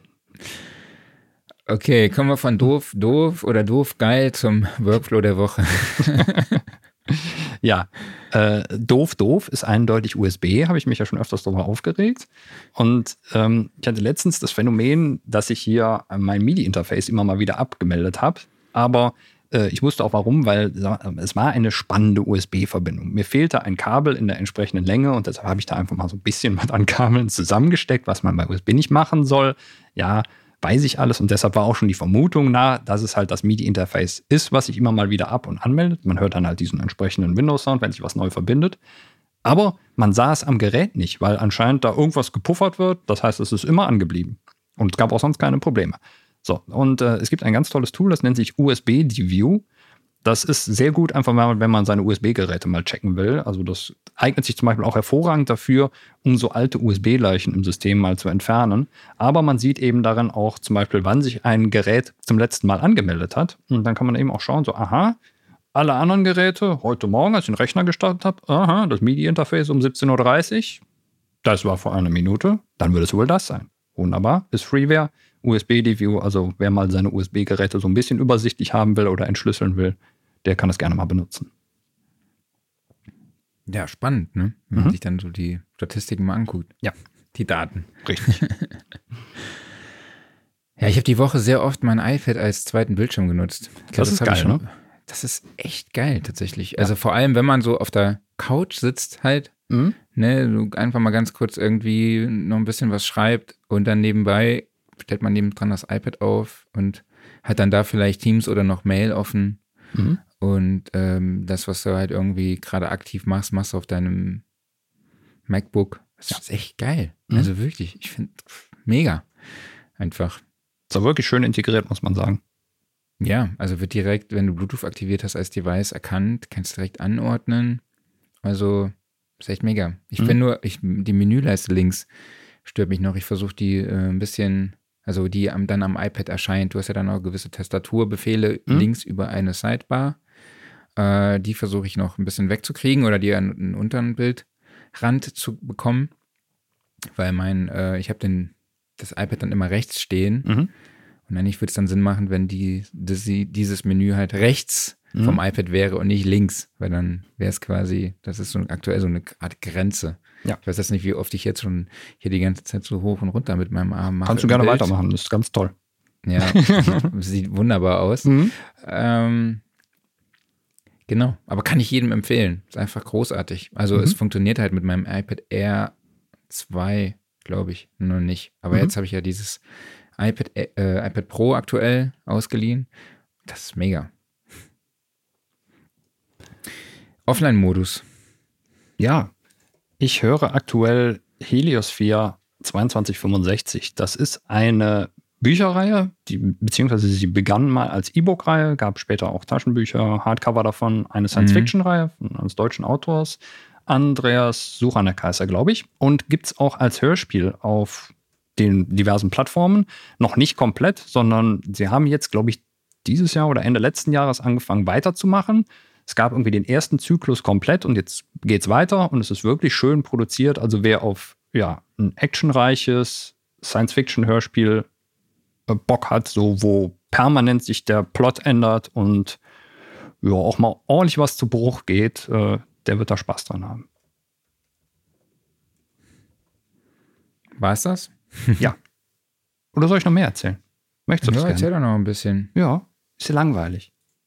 Nee, ich musste gerade parallel noch was recherchieren, Ja. deshalb. Ich müsste auch gerade mal parallel eine WhatsApp schreiben. Also ja, okay.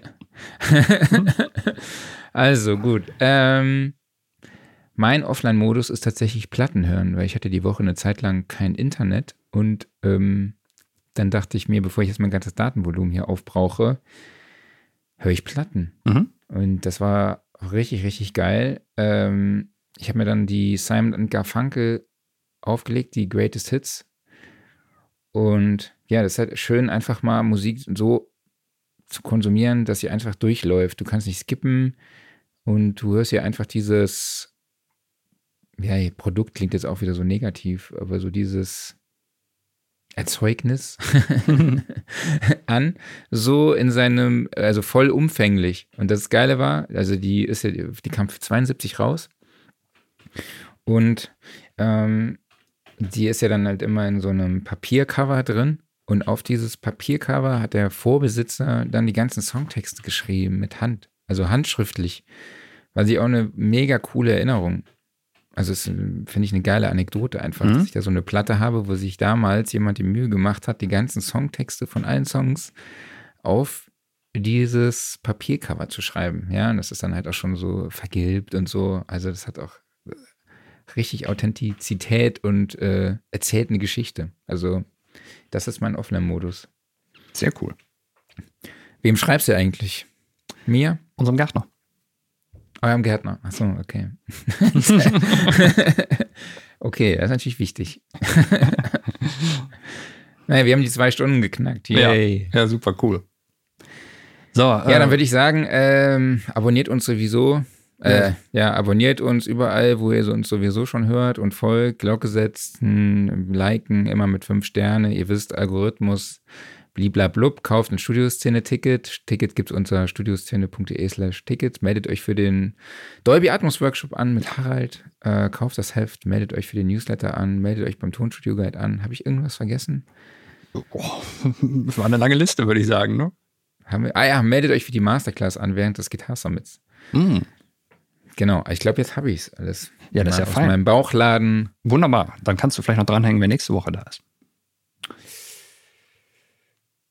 Müsste ich mal kurz recherchieren. Ja, mach das. Ich, ich wusste es. Bis eben wusste ich es noch. Guck mal nach. In der Zwischenzeit sage ich schon mal vielen Dank an euch alle, dass ihr dabei wart. Vielen Dank an dich, Marc. Und vielen Dank natürlich an den lieben Harald, dass er uns hier so umfassend in Dolby Atmos eingeführt hat.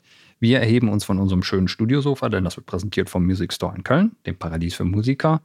Und nächste Woche ist dabei Mirko Brendel.